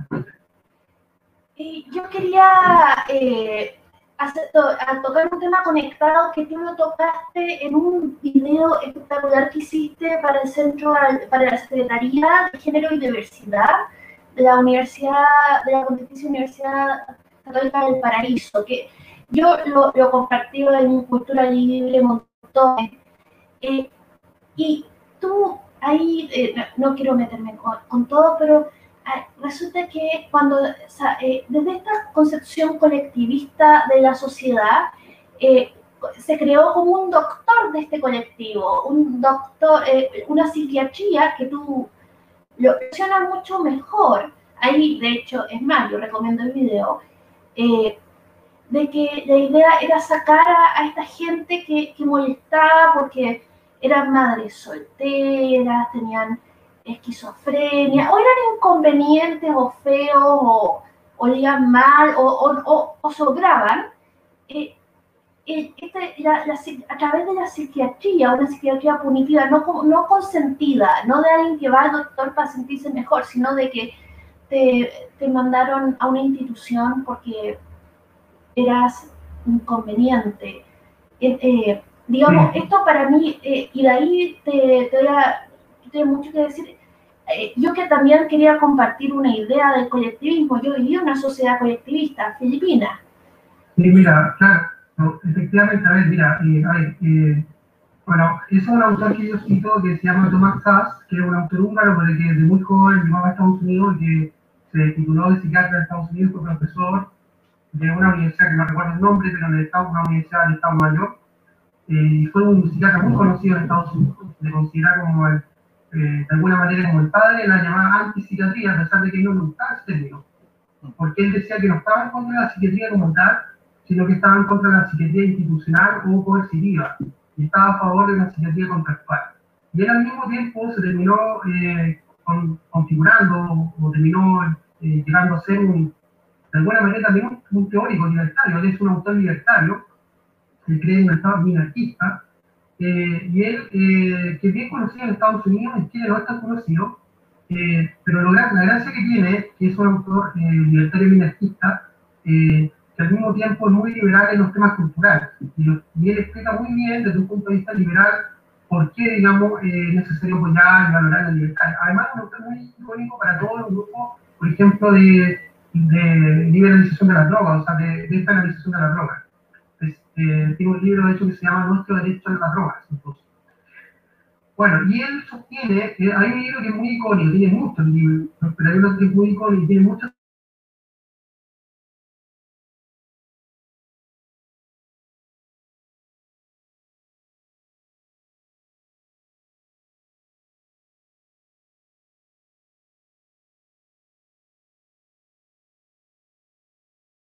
no, por lo menos desde la, desde la modernidad. Una, eh, la etapa, digamos, de la Inquisición, ¿cierto? Eh, que perseguía a las brujas, por ejemplo, ¿cierto? A las brujas, y que las brujas, digamos, eran como especies de eh, bichos expiatorios que había que eliminar o perseguir, porque esas brujas contaminaban o eh, infectaban al resto de la sociedad. Entonces, él dice que la sociedad, las visiones colectivistas en la sociedad, aparte de estar en un fin colectivo que lo establecen, también identifican personas concretas o grupos de personas que atentan contra ese fin colectivo. Y eso sería el motivo expiatorio, digamos. Uh -huh. Y siempre, fíjense ustedes, todos los grupos colectivistas, todas las rutinas colectivistas, identifican un grupo de personas en la sociedad que son personas eh, que afectan el fin colectivo que hay que perseguir, supuestamente. Incluso lo podemos ver ahora, por ejemplo, con la alt-right, que, que está en contra, por ejemplo, los migrantes, eh, o que dicen que los musulmanes van a destruir Occidente, etc. Toda esa idea, digamos.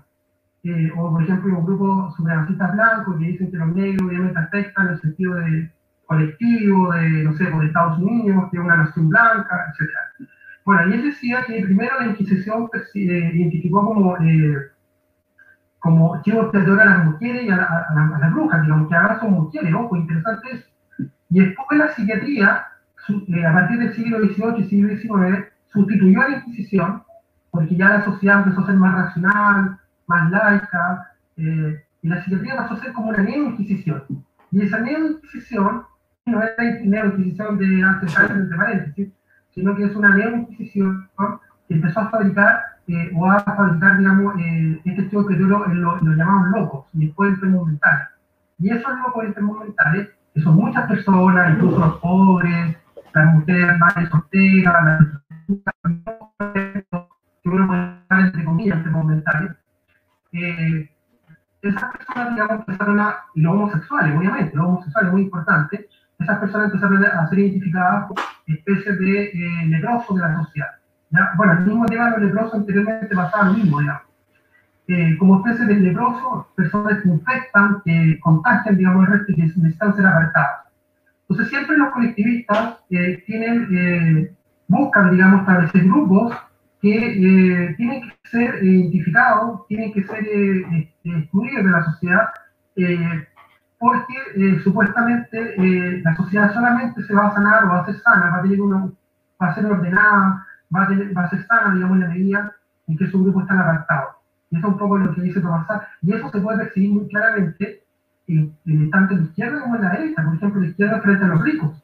La izquierda considera que los ricos son enemigos, ¿cierto? Que son personas que infectan a la sociedad, está exagerando un poco, pero no lo dicen así, pero en el fondo tienden a cumplir eso, que afectan el orden social, la cohesión social, dicen, digamos, eh, y la derecha conservadora, ultraconservadora, como decía Lucas, ven, por ejemplo, en los migrantes, los homosexuales, los trans, las personas trans, etcétera, como personas, y los, bueno, también los musulmanes, personas de otras religiones, como personas que infectan, infectan, digamos, esa fin colectivo. Pero para lograr eso, dice Sally, con este libro, hay que establecer lo que se llama un canibalismo simbólico, que es establecer discursos que tratan de legitimar o deshumanizar a esas personas.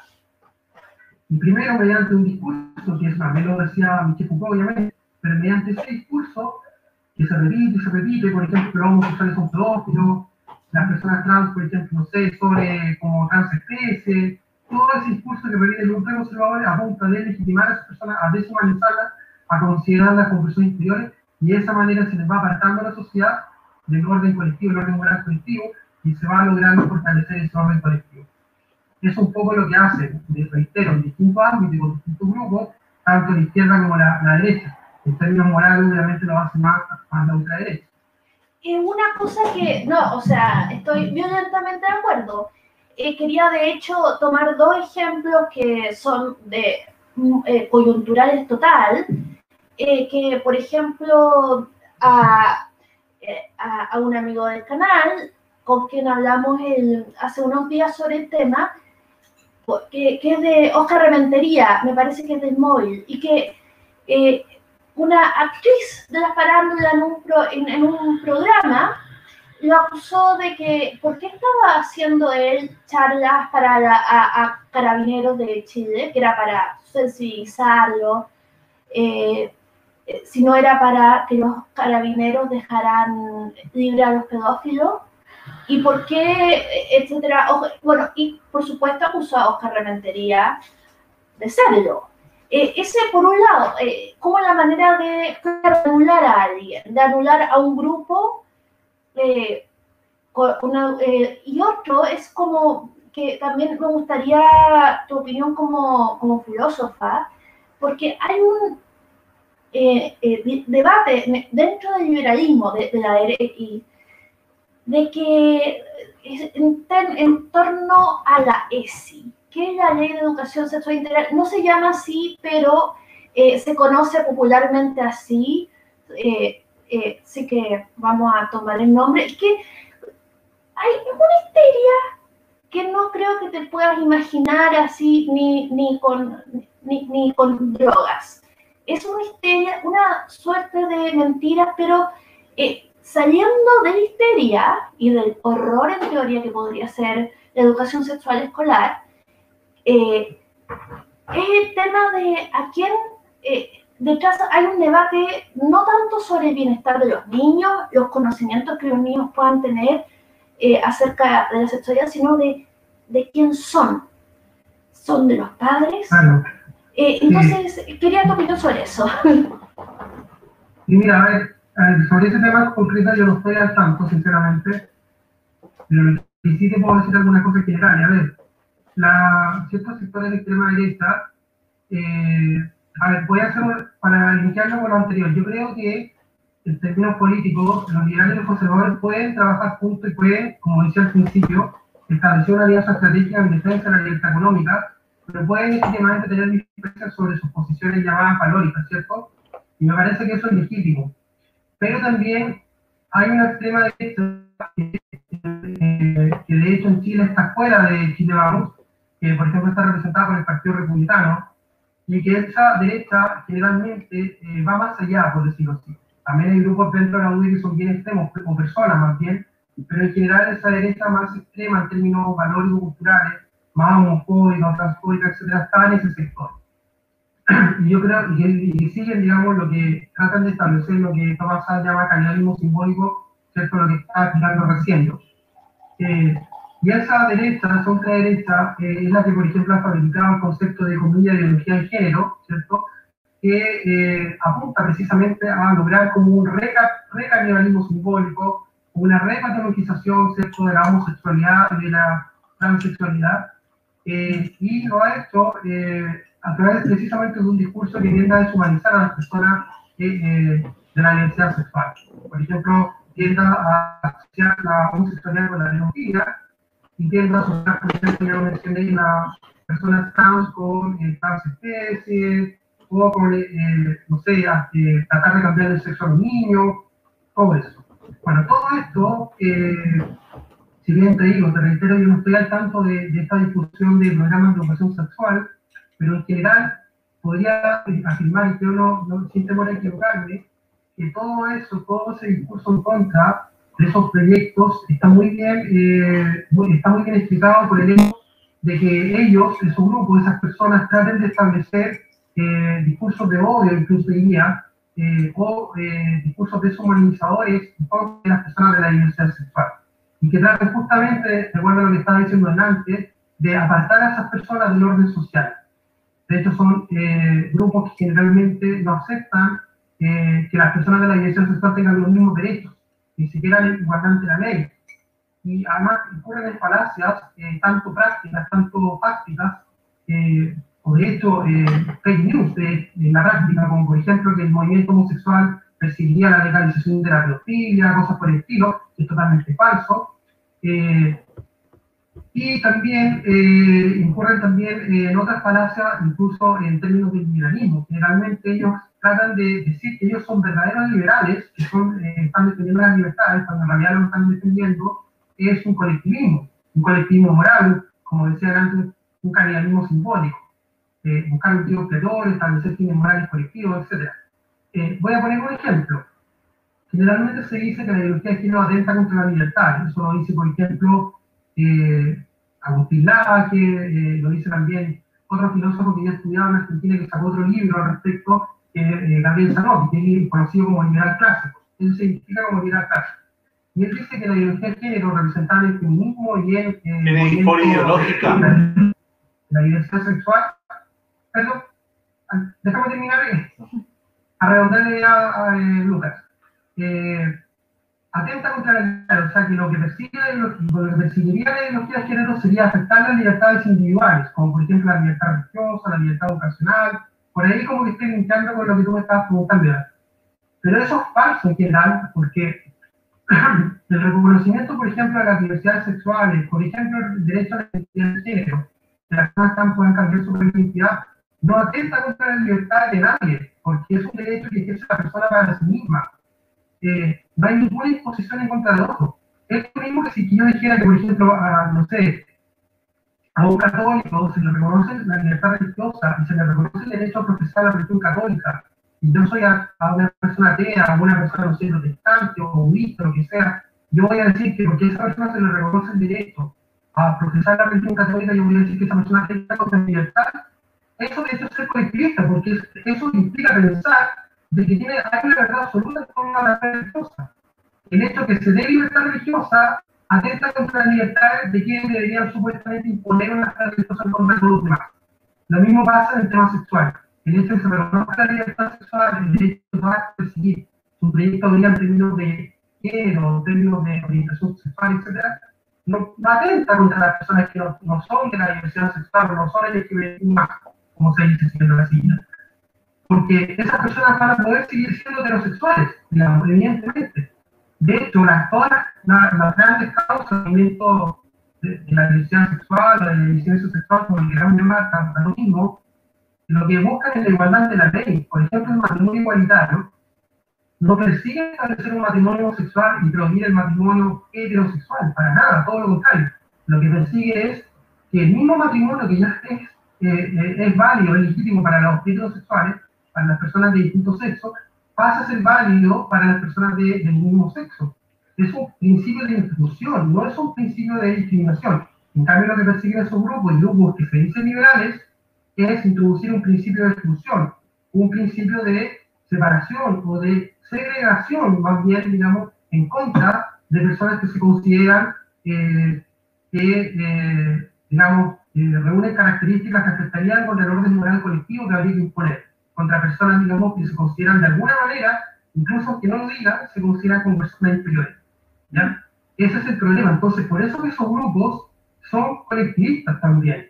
Y por eso que, por ejemplo, cuando alguien dice que es legítimo el derecho a ofender de, grupos hegemónicos contra de grupos históricamente discriminados, está estableciendo eh, el derecho a eh, emitir discursos de odio y para generar, digamos, un discurso que legitime la segregación de personas históricamente discriminadas o personas que son minorías, por ejemplo. Y eso es antiliberal, porque eso se establece en un colectivismo, se establece como que hay valores superiores a otros y que las personas que no representan esos valores superiores, esas personas deberían ser apartadas o deberían no deberían tener ningún derecho. Entonces, por eso que, por ejemplo, Jones también decía que la batalla a favor de la igualdad de las mujeres también tiene que darse en el terreno del discurso. Tratar de, digamos, de llegar a decir que las mujeres no son inferiores a los hombres, que a pesar de que puedan tener diferencias lógicas, no, eh, por ejemplo, que tengan menos fuerza física, no son menos inteligentes, pueden ser ciudadanas, pueden, digamos, eh, educarse, pueden trabajar, etcétera.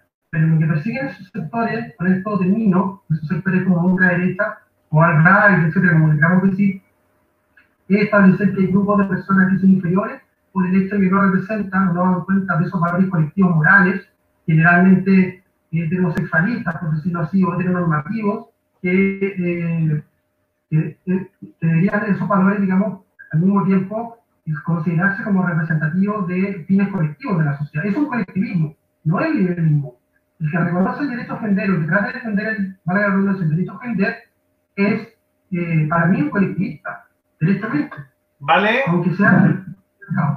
Sí, para ir cerrando y terminando, eh, mencionas justamente este grupo de gente que yo traté en un momento de, que tenían disforia ideológica porque se decían que tenían, que son de, de, una ideología, pero pero al final se comportan como la contraria, incluso como la extrema contraria. Eh, yo no veo en el mapa político otro caso tan palpable en esta, en esta presunción ideológica como la ultraderecha disfrazándose de liberal. O sea, uno no ve a los estalinistas queriendo decir que son hippies, eh, ni a los progres queriendo hacerse pasar por conservadores. Uno ve a una, a una alt-right, a uno al, no sé, una derecha extrema, que en general incluso rehuye de la etiqueta conservadora muchas veces y intenta apropiarse constantemente del concepto de libertario y de liberal clásico. ¿Cómo? Eso es lo que te estoy diciendo. Exacto. Sí. ¿Por qué tú, tú que haces también historia y la idea, ¿por qué justamente es ese grupo el que se hace pasar por este otro grupo con, con mayor, eh, con mayor preponderancia a nivel latinoamericano, en Estados Unidos, en, muchas partes, incluso cuando uno analiza los discursos de, de, extrema derecha europea, uno nota constantemente que hay mucha gente de ultraderecha que se hace pasar por liberal o libertario, y no por conservador, no por social cristiano, no por otro, otra, otra herramienta ideológica, sino que intentan introducirse justamente en el liberalismo. A, tal punto, yo da mucho esta metáfora de decir que, que y, quizás no sé si estás de acuerdo con el diagnóstico, pero que el liberalismo ha sido una fiesta, parece que la fiesta era buena, tenía buena música, buena comida, era una buena casa, y después decía, bueno, y vengan todos los que quieran sumarse a esta fiesta, y llegaban los conservadores, y después se metieron ultraconservadores, y al final se metieron ultraderecha a decir, oye, ¿sabéis que no nos gusta la música? Mire, nosotros los liberales decíamos, bueno, veamos y, por último turnemos la canción, que, que, es básicamente tu tesis, ¿no? De que, de que el liberalismo y el conservadurismo pueden armar una alianza a la derecha. Pero puede llegar a la ultraderecha, amigos colados de los conservadores a esta fiesta, y llegan y decían, oye, no, ¿sabes qué? Estáis poniendo también tu música rockera en, la cuestión. Hay que cambiarla. Oye, no, pero si es que la fiesta era mía y yo dejé poner la mitad de la música. No, pero es que tú no eres verdadero liberal. Tú más encima tenés que irte a esta fiesta. Y, y al final quieren echarte a la fiesta que tú armaste porque tú no eras el verdadero dueño de la fiesta. Pasa mucho con este liberalismo, con estos conceptos liber progre y conceptos que, que tienden a usar mucho, mucho autoritario, al right, al light, que, que al final como rehuyen de la etiqueta, no sé cómo llamarlo finalmente, desde el fascismo cultural hasta... Ha sido complicado llamarlos, pero claro, uno ve en un, desde el mismo Agustín Laje hasta, hasta tipos como, como Jordan Peterson y muchos otros que, que, usan a veces el concepto de derecha, a veces usan el concepto de nivel clásico para, autodefinirse y me parece curioso. Siempre me parece curioso, no si tú tienes una explicación de por qué ellos quieren llamarse justamente como nosotros. Mira, a ver, eh, es difícil saber, es un tema como que necesitaría estudiar un poco más, pero te podría dar como algunas respuestas provisorias. Alguna respuesta más elemental que obviamente suena mucho más chic, por decirlo así, eh, decirse liberal que decirse conservador. Algunos también usan la etiqueta liberal conservador, que es una etiqueta que yo creo, considero que es un oxímoron. Yo creo que no existe el liberalismo conservador. Sí existe el liberalismo clásico, pero creo que no es lo mismo que el liberalismo conservador. Ojo. O sea, creo que el liberalismo conservador en sí mismo no existe. ¿ya? existe el conservadurismo y el liberalismo y dentro del liberalismo el liberalismo clásico. Pero eso es otro tema, lo puedo buscar otro día, que yo también he estado eh, escribiendo algo sobre eso. Pero bueno, pero en general, yo creo una primera respuesta es que ellos vende más, por decirlo así, decirse liberal o libertario que decirse conservador, conservadores. Por otra parte, los conservadores, que decir, en general son partidarios del mercado y la libertad económica, pero digamos históricamente porque siempre han defendido la propiedad, eso es importante. De hecho, recordemos que en el siglo XIX, por ejemplo, en Chile defendían los mayorazgos, los mayorazgos de familia. O sea, siempre una defensa de la propiedad inicialmente como más colectivista, por ejemplo.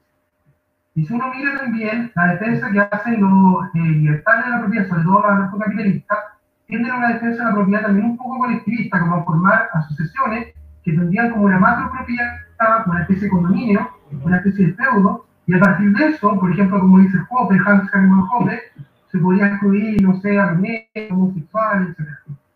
Eh, al final, digamos, esos grupos tienden al colectivismo. No, no me puedo extender en eso, pero, pero ¿qué, va a creer en eso?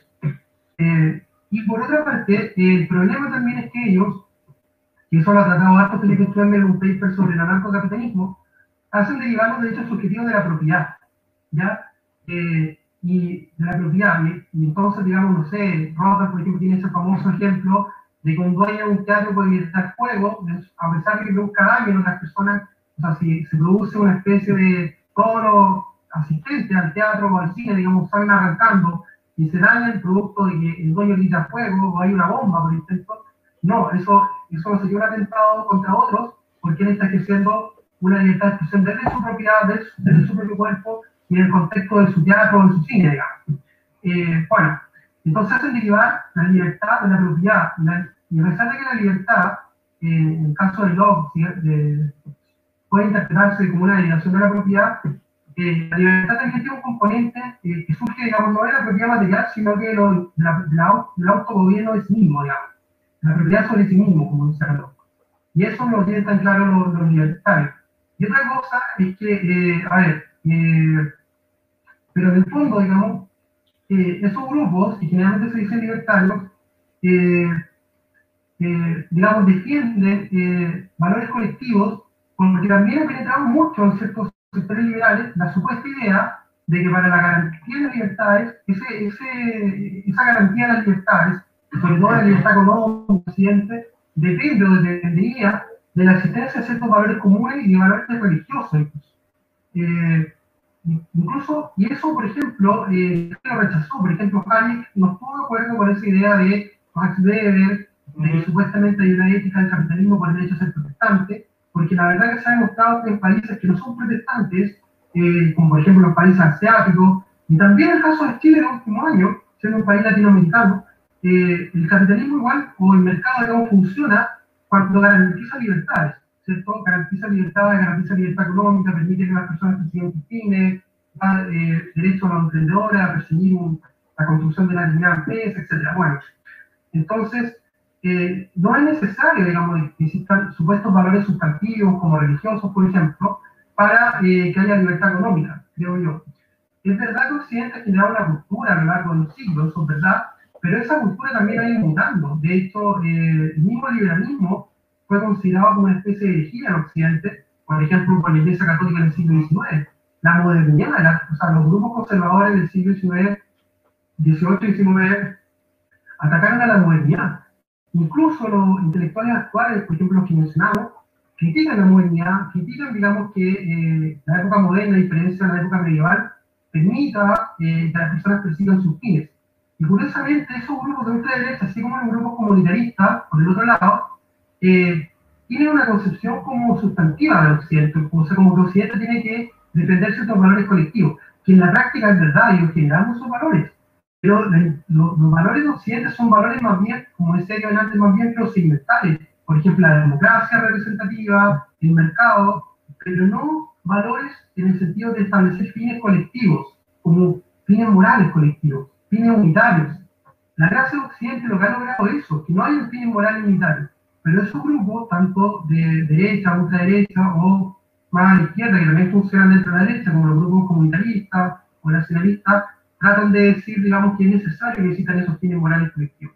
Ambos yo creo no son liberales por eso mismo, porque el liberalismo no cree eh, que existan fines colectivos. De hecho, el mismo Hayek, que generalmente se le considera ese conservador, pero Hayek rechazó que era conservador, dijo, yo no soy conservador, porque a diferencia de los conservadores, yo no creo que el Estado y el orden jurídico tenga que establecer fines colectivos, morales, sino que cada uno tiene derecho a perseguir sus propios fines. En cambio, dice el conservador, a diferencia del liberal, dice, trata de, considera, digamos, que el Estado puede imponer fines morales colectivos. Y de repente es partir de la libertad. Pero es partir de la libertad cuando el Estado no persigue los fines colectivos de sus grupos, de los conservadores. Si ustedes se fijan, los conservadores siempre defienden la libertad para defender la libertad para ellos, para ellos expresar su idea o sus fines colectivos. Por ejemplo, los conservadores, cuando defienden la libertad de educación, defienden la libertad de educación para los colegios católicos, pero no defienden la libertad de educación para ideas que son contrarias a los valores católicos. Cuando entran esa idea, por ejemplo, eh, cuando se dice que la sociedad tiene que enseñar en la diversidad, por ejemplo, que existe también la homosexualidad, las personas trans, eso atentaría contra la libertad de educación. Pero ¿por qué atentaría contra la libertad de educación si eso es una realidad? Es como lo mismo que pasaba antes, digamos, con el tema del evolucionismo. El evolucionismo atenta contra la libertad de educación, decían los grupos conservadores. Hay que enseñar el creacionismo. Después el evolucionismo se terminó enseñando. Va a pasar lo mismo, digamos, yo creo, con el tema de la diversidad sexual. Es, eh, entonces yo creo, bueno, en fin, no sé qué, qué más decir. En la práctica, eso podríamos cumplir. ¿Por qué? Bueno, volviendo a la pregunta, ¿por qué eh, se dice liberales? Yo creo por una razón táctica, porque en realidad eh, vende más ser liberales y porque además reducen el liberalismo muchas veces a la libertad económica y porque creen que eh, necesariamente para que exista libertad económica tiene que existir, tienen que existir valores colectivos, valores culturales, como valores supuestos, valores occidentales. Yo creo que Occidente, reitero, una vez más, ha generado valores colectivos, pero son valores colectivos procedimentales, basados en la libertad, o sea, valores que permiten que las personas persigan sus fines eh, individuales. De hecho, el concepto con esto minoración, el concepto de orden espontáneo del país, implica, digamos, un orden jurídico que puede existir, pero un orden jurídico que garantiza que las personas persigan sus fines. La palabra espontáneo no significa algo que surge evolutivamente necesariamente sin la intervención humana, sino que surge digamos, garantizando la libertad humana a partir de los intercambios voluntarios que históricamente y a lo siglo van ser unas personas que van generando normas eh, que, que llamar recta conducta y que son normas que permiten que las personas puedan intercambiar libremente y perseguir sus propios fines, no fines colectivos. Pues gracias Valentina por, por, esta, por esta conversación. Estos temas yo estoy, para pa, cerrar nomás con el último punto, yo estoy de acuerdo, yo creo que hay una, igual si uno analiza la demografía del liberalismo histórico, ¿cierto? Uno, uno se va encontrando esto, esto, como decíamos en algún momento, en la antigüedad hay ciertas luces liberales en el mundo clásico, pero yo diría más bien siempre minoritario, solamente cuando, cuando las comodidades que entrega la modernidad ya son mayoritarias, el liberalismo empieza a florecer eh, en, la sociedad. Eh, y es interesante justamente, claro, como, como, como ciertos conservadores intentan convertir las ideas más antiliberales eh, como si fueran parte esencial de, de, de, lo que hizo Occidente, primera potencia mundial, siendo que probablemente fue al contrario. Yo diría que, bueno, tú la historia la tenés que saber más que yo, pero, pero justamente el creer que, que fue el cristianismo o, las invasiones germánicas las que justamente hicieron grande a Occidente cuando probablemente potenciaron a la caída de la hegemonía occidental en el mundo durante mil años, eh, no pasaba de ser algo curioso. Eh, yo creo que justamente el, el, el, liberalismo tiene estas fuerzas de, de otro espíritu, además más, más, más filosófico, metafísico, pero de, de, de, este espíritu más dionisiaco, diría yo, que, que emana. Yo ahí estoy absolutamente tanto en desacuerdo con la tesis beberiana del, del, del, capitalismo como emanación de los protestantes, como también esta idea genealógica que intenta conectar, no sé si es de, de, de Mises, creo, que intenta conectar el, el liberalismo con la, con la escuela de Salamanca, que tampoco tiene mucho pie en mi cabeza. Yo el liberalismo justamente toma toda su fuerza en, en, en la modernidad eh, occidental, pero justamente cuando empieza a reducirse la influencia de esta, de esta idea antiliberal vale para, para mira, seguir. Sí, mira, una, yo sé que estamos terminando, pero un par de cosas a propósito de lo que están diciendo que es muy interesante. Eh, eh, acá hay una cosa tan importante que considerar. Eh, antes del liberalismo surgió la idea de libertad individual, obviamente. El liberalismo lo inventó el concepto de libertad individual o de derecho subjetivo. Uh -huh. ah, ya está en la antigüedad, ya está en parte de la media, está en verdad, en verdad está en la escuela de Salamanca eh, incluso pensadores absolutistas hablan de libertad negativa, como por ejemplo Faust, Jan Baudin, por ejemplo, miran la libertad negativa. Es curioso, porque por ejemplo Mansoy en un debate que tuvo con, con Claudio Claras un tiempo atrás en el Mercurio, decía que Hobbes inventó la libertad negativa, entonces por eso sería muy liberal. Pero Daniel, yo te diría, la libertad negativa está de que el ser humano es ser humano.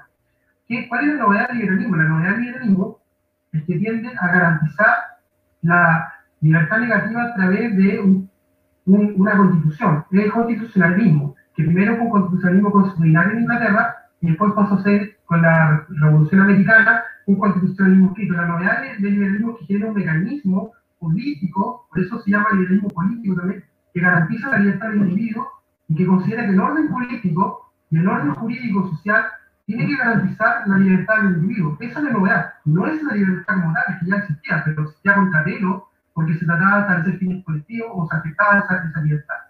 Eso, eso es importante de, de considerar, digamos. Y eh, bueno, eso, no sé qué. Sí. Ah, lo otro que, lo otro que también, perdón, voy a compartir. Otro error que cometen generalmente los, los, conservadores tratan de decir que la decadencia de Occidente, eh, ahora están diciendo que se produce, no sé, con la ideología de género, pero antes dijeron que se produjo con el liberalismo, antes dijeron que se produjo, digamos, no sé, con, el, con la inflación, antes dijeron que se produjo, digamos, con el Spengleriano. Remontan la caída de Occidente, la destrucción de Occidente, con eh, lo mismo, con la teoría de Guillermo Ockham, con el nominalismo, ¿cierto? Porque separaría la verdad, la esencia, digamos, la palabra de la esencia, etc. ¿cierto? Entonces, es algo que nunca termina. Siempre los conservadores extremos, sobre todo, eh, están bien pensando en la decadencia de Occidente, porque en el fondo lo que no pueden aceptar es que Occidente se termine configurando como se ha configurado como una cultura, una civilización que decidiría, digamos, garantizar, digamos, eh, los fines individuales. Otro, un dato curioso e interesante, que el último libro de Hayek, La patada organización, fue un libro que Hayek no lo alcanzó a corregir y se lo dictó una persona que era conservadora. Y todas esas referencias supuestas de Hayek a la religión, a los valores cristianos, que nunca estuvieron en sus libros anteriores, ya se ha comprobado, eso lo han dicho varios especialistas, que fueron agregados por el editor sin autorización de Hayek. Esto lo digo porque siempre algunos conservadores, quizás se llaman liberales, eh, dicen que Hayek valoraba la religión, el cristianismo, pero ya está comprobado que eso no lo escribió Hayek, sino que lo escribió el editor. Eh, el sí. fue un libro que Hayek no vio editado y nunca pudo corregir, porque ya Hayek ya tenía problemas de, tenía problemas, digamos, de conciencia en el último año, cuando se editó el libro Hayek ya no lo pudo corregir. Es un dato curioso, pero que es interesante, que ya está bastante cercano a ese punto, y por eso que eh, la patata es un libro que, si bien el borrador inicial, el esqueleto lo escribió de él, pero todos esos, capítulos eh, que aluden a la religión y a los supuestos valores sustantivos de Occidente, no lo escribió. Además, sería muy raro que lo hubiese escrito cuando nunca antes dijo, dijo eso. Y al contrario, rechazó esa idea. Es interesante porque, bueno, justamente con lo que decía al final, los conservadores de, estilo pesimista, spengleriano, vienen, vienen vaticinando el fin de Occidente, pero lo que se acaba es simplemente el sustrato de la ideología eh, que yo hasta me atrevería, y siempre, siempre salgo a jugar para adelante, diría antioccidentales, eh, que serían su sustrato germánico católico, germánico cristiano, que, que, claro, esas son las ideas que se van agotando, pero a medida que se agotan es justamente cuando el occidente moderno y capitalista y liberal eh, va tomando más hegemonía a nivel global. O sea, no se me ocurre en ningún momento occidente haya tenido más poder en el planeta que en 1990. Y si no, al menos en el Imperio Británico. Entonces, generalmente es cuando, cuando decaen estas ideas conservadoras que Occidente es donde toma más fuerza y eso es lo que me parece eh, curioso y entiendo la frustración constante del mundo conservador de sentir que su mundo se desmorona y nadie lo escucha. Valentina, antes de terminar, yo quiero mirar hacia adelante. Eh, yo sé que tienen tremendos proyectos con democracia y libertad, que se viene un libro sobre constitucionalismo, que eh, o sea, tienen que sacarlo eh, pronto porque, de hecho, si yo, yo encuentro que el libro actual, El Octubre Chileno, es muy iluminador y abre la mirada eh, y, sobre todo a los sesgos propios, lo que uno aceptó como, aceptó uno, como, como una crítica válida, uno piensa, mm, quizás me la compré muy rápido. Es un muy buen libro, pero por eso mismo, eh, con mayor razón, tienen que venir los siguientes. Es más, eh, para los que no pueden aguantar eh, el libro, tú vas a hacer un, taller de constitucionalismo muy pronto. Sí, sí, sí. Mira, te cuento brevemente para pasar el, los avisos finales, como se dice. bueno, este libro no lo hemos podido imprimir en papel todavía por problemas de, la cuarentena. Las imprentas están como paradas por el tema de la cuarentena pero está en la puerta del horno para imprimirse en papel. Y ahí se va a poder comprar vía delivery en las grandes cadenas, en la tienda Chile Libro, en Antártica. Eh, la pena es que lo vamos a mostrar por las redes sociales. Pero sin embargo, por mientras, como tú misma visiste, eh, se puede leer en Kindle vía Amazon. Y también las personas pueden descargar la introducción en la página web de democracialibertad.cl. El próximo libro es un libro sobre el debate constitucional que ya tenemos que o sea, además la constitución en disputa, eh, ya los autores están empezando a mandar sus su ensayos, sus capítulos, y también, como tú dijiste, vamos a iniciar también una, a este fin de año, unos talleres que son talleres pagados y lo estamos cobrando porque queremos reunir fondos para, para nuestro proyecto. Nosotros vivimos muy a pulso, estamos cumpliendo este proyecto muy a pulso y vamos a hacer unos talleres pagados, pero con, con varios como plus, digamos, por decirlo así, eh, vamos a entregar documentos, vamos a eh, entregar material bibliográfico, vamos a analizar ese material, entonces es para gente que quiere profundizar un poco más y cobrar un precio módico 40 lucas mensuales a personas profesionales y 20 mil a estudiantes. Y eso primero va a sobre la historia constitucional de Chile. Entonces, eh, eh, eso claro, entonces se vienen muchas cosas, es un proyecto difícil, sobre todo nos tocó, nos tocó la pandemia, entonces cuesta más conseguir apoyos económicos, pero eh, al menos, digamos, con todo esto, digamos, siempre hay que mirar el vaso medio lleno más que medio vacío, y con todo esto de la mayor difusión de los medios online, digamos, de, como lo que estamos haciendo ahora, eh, se pueden hacer actividades de ese tipo, Ah, y también eh, vamos a hacer eh, como algunos lanzamientos en el mes de agosto. Eh, vamos a hacer lanzamientos en un par de universidades y eh, en algunos centros de estudios. No quiero anunciarlo porque estamos como, en conversaciones, pero agosto va a ser el mes en que el libro se va a difundir más, el libro de octubre chileno, tanto en, a través de lanzamientos, obviamente que se hace de esta manera, a través de online, como en los medios de comunicación, a través de entrevistas. Eh, ahora estamos haciendo como una especie de marcha blanca al julio, un pre-lanzamiento, eh, lo hemos estado en las redes sociales, obviamente, pero la parte masiva la queremos hacer en agosto y la vamos a tratar de hacer. Por supuesto, ya estamos planificando todo eso y consiguiendo apoyo, eh, porque queremos que el libro se difunda y, precisamente como dices tú, porque fue un trabajo que se hizo con harto, con, con harto cariño, con, con muy, poniéndole mucho corazón y mucha cabeza también, obviamente, corazón y cabeza. Eso, muchas gracias por la invitación y bueno, más adelante vamos a conversar de feminismo liberal también. Ahí Vamos. vamos a, cuando apenas estén, ya pueden decir dónde se, dónde se van a hacer los lanzamientos. Liberty, Bueno. Liberty News y Liberty TV, vamos a, vamos a difundir ahí a nuestros amigos de Libertad y Democracia.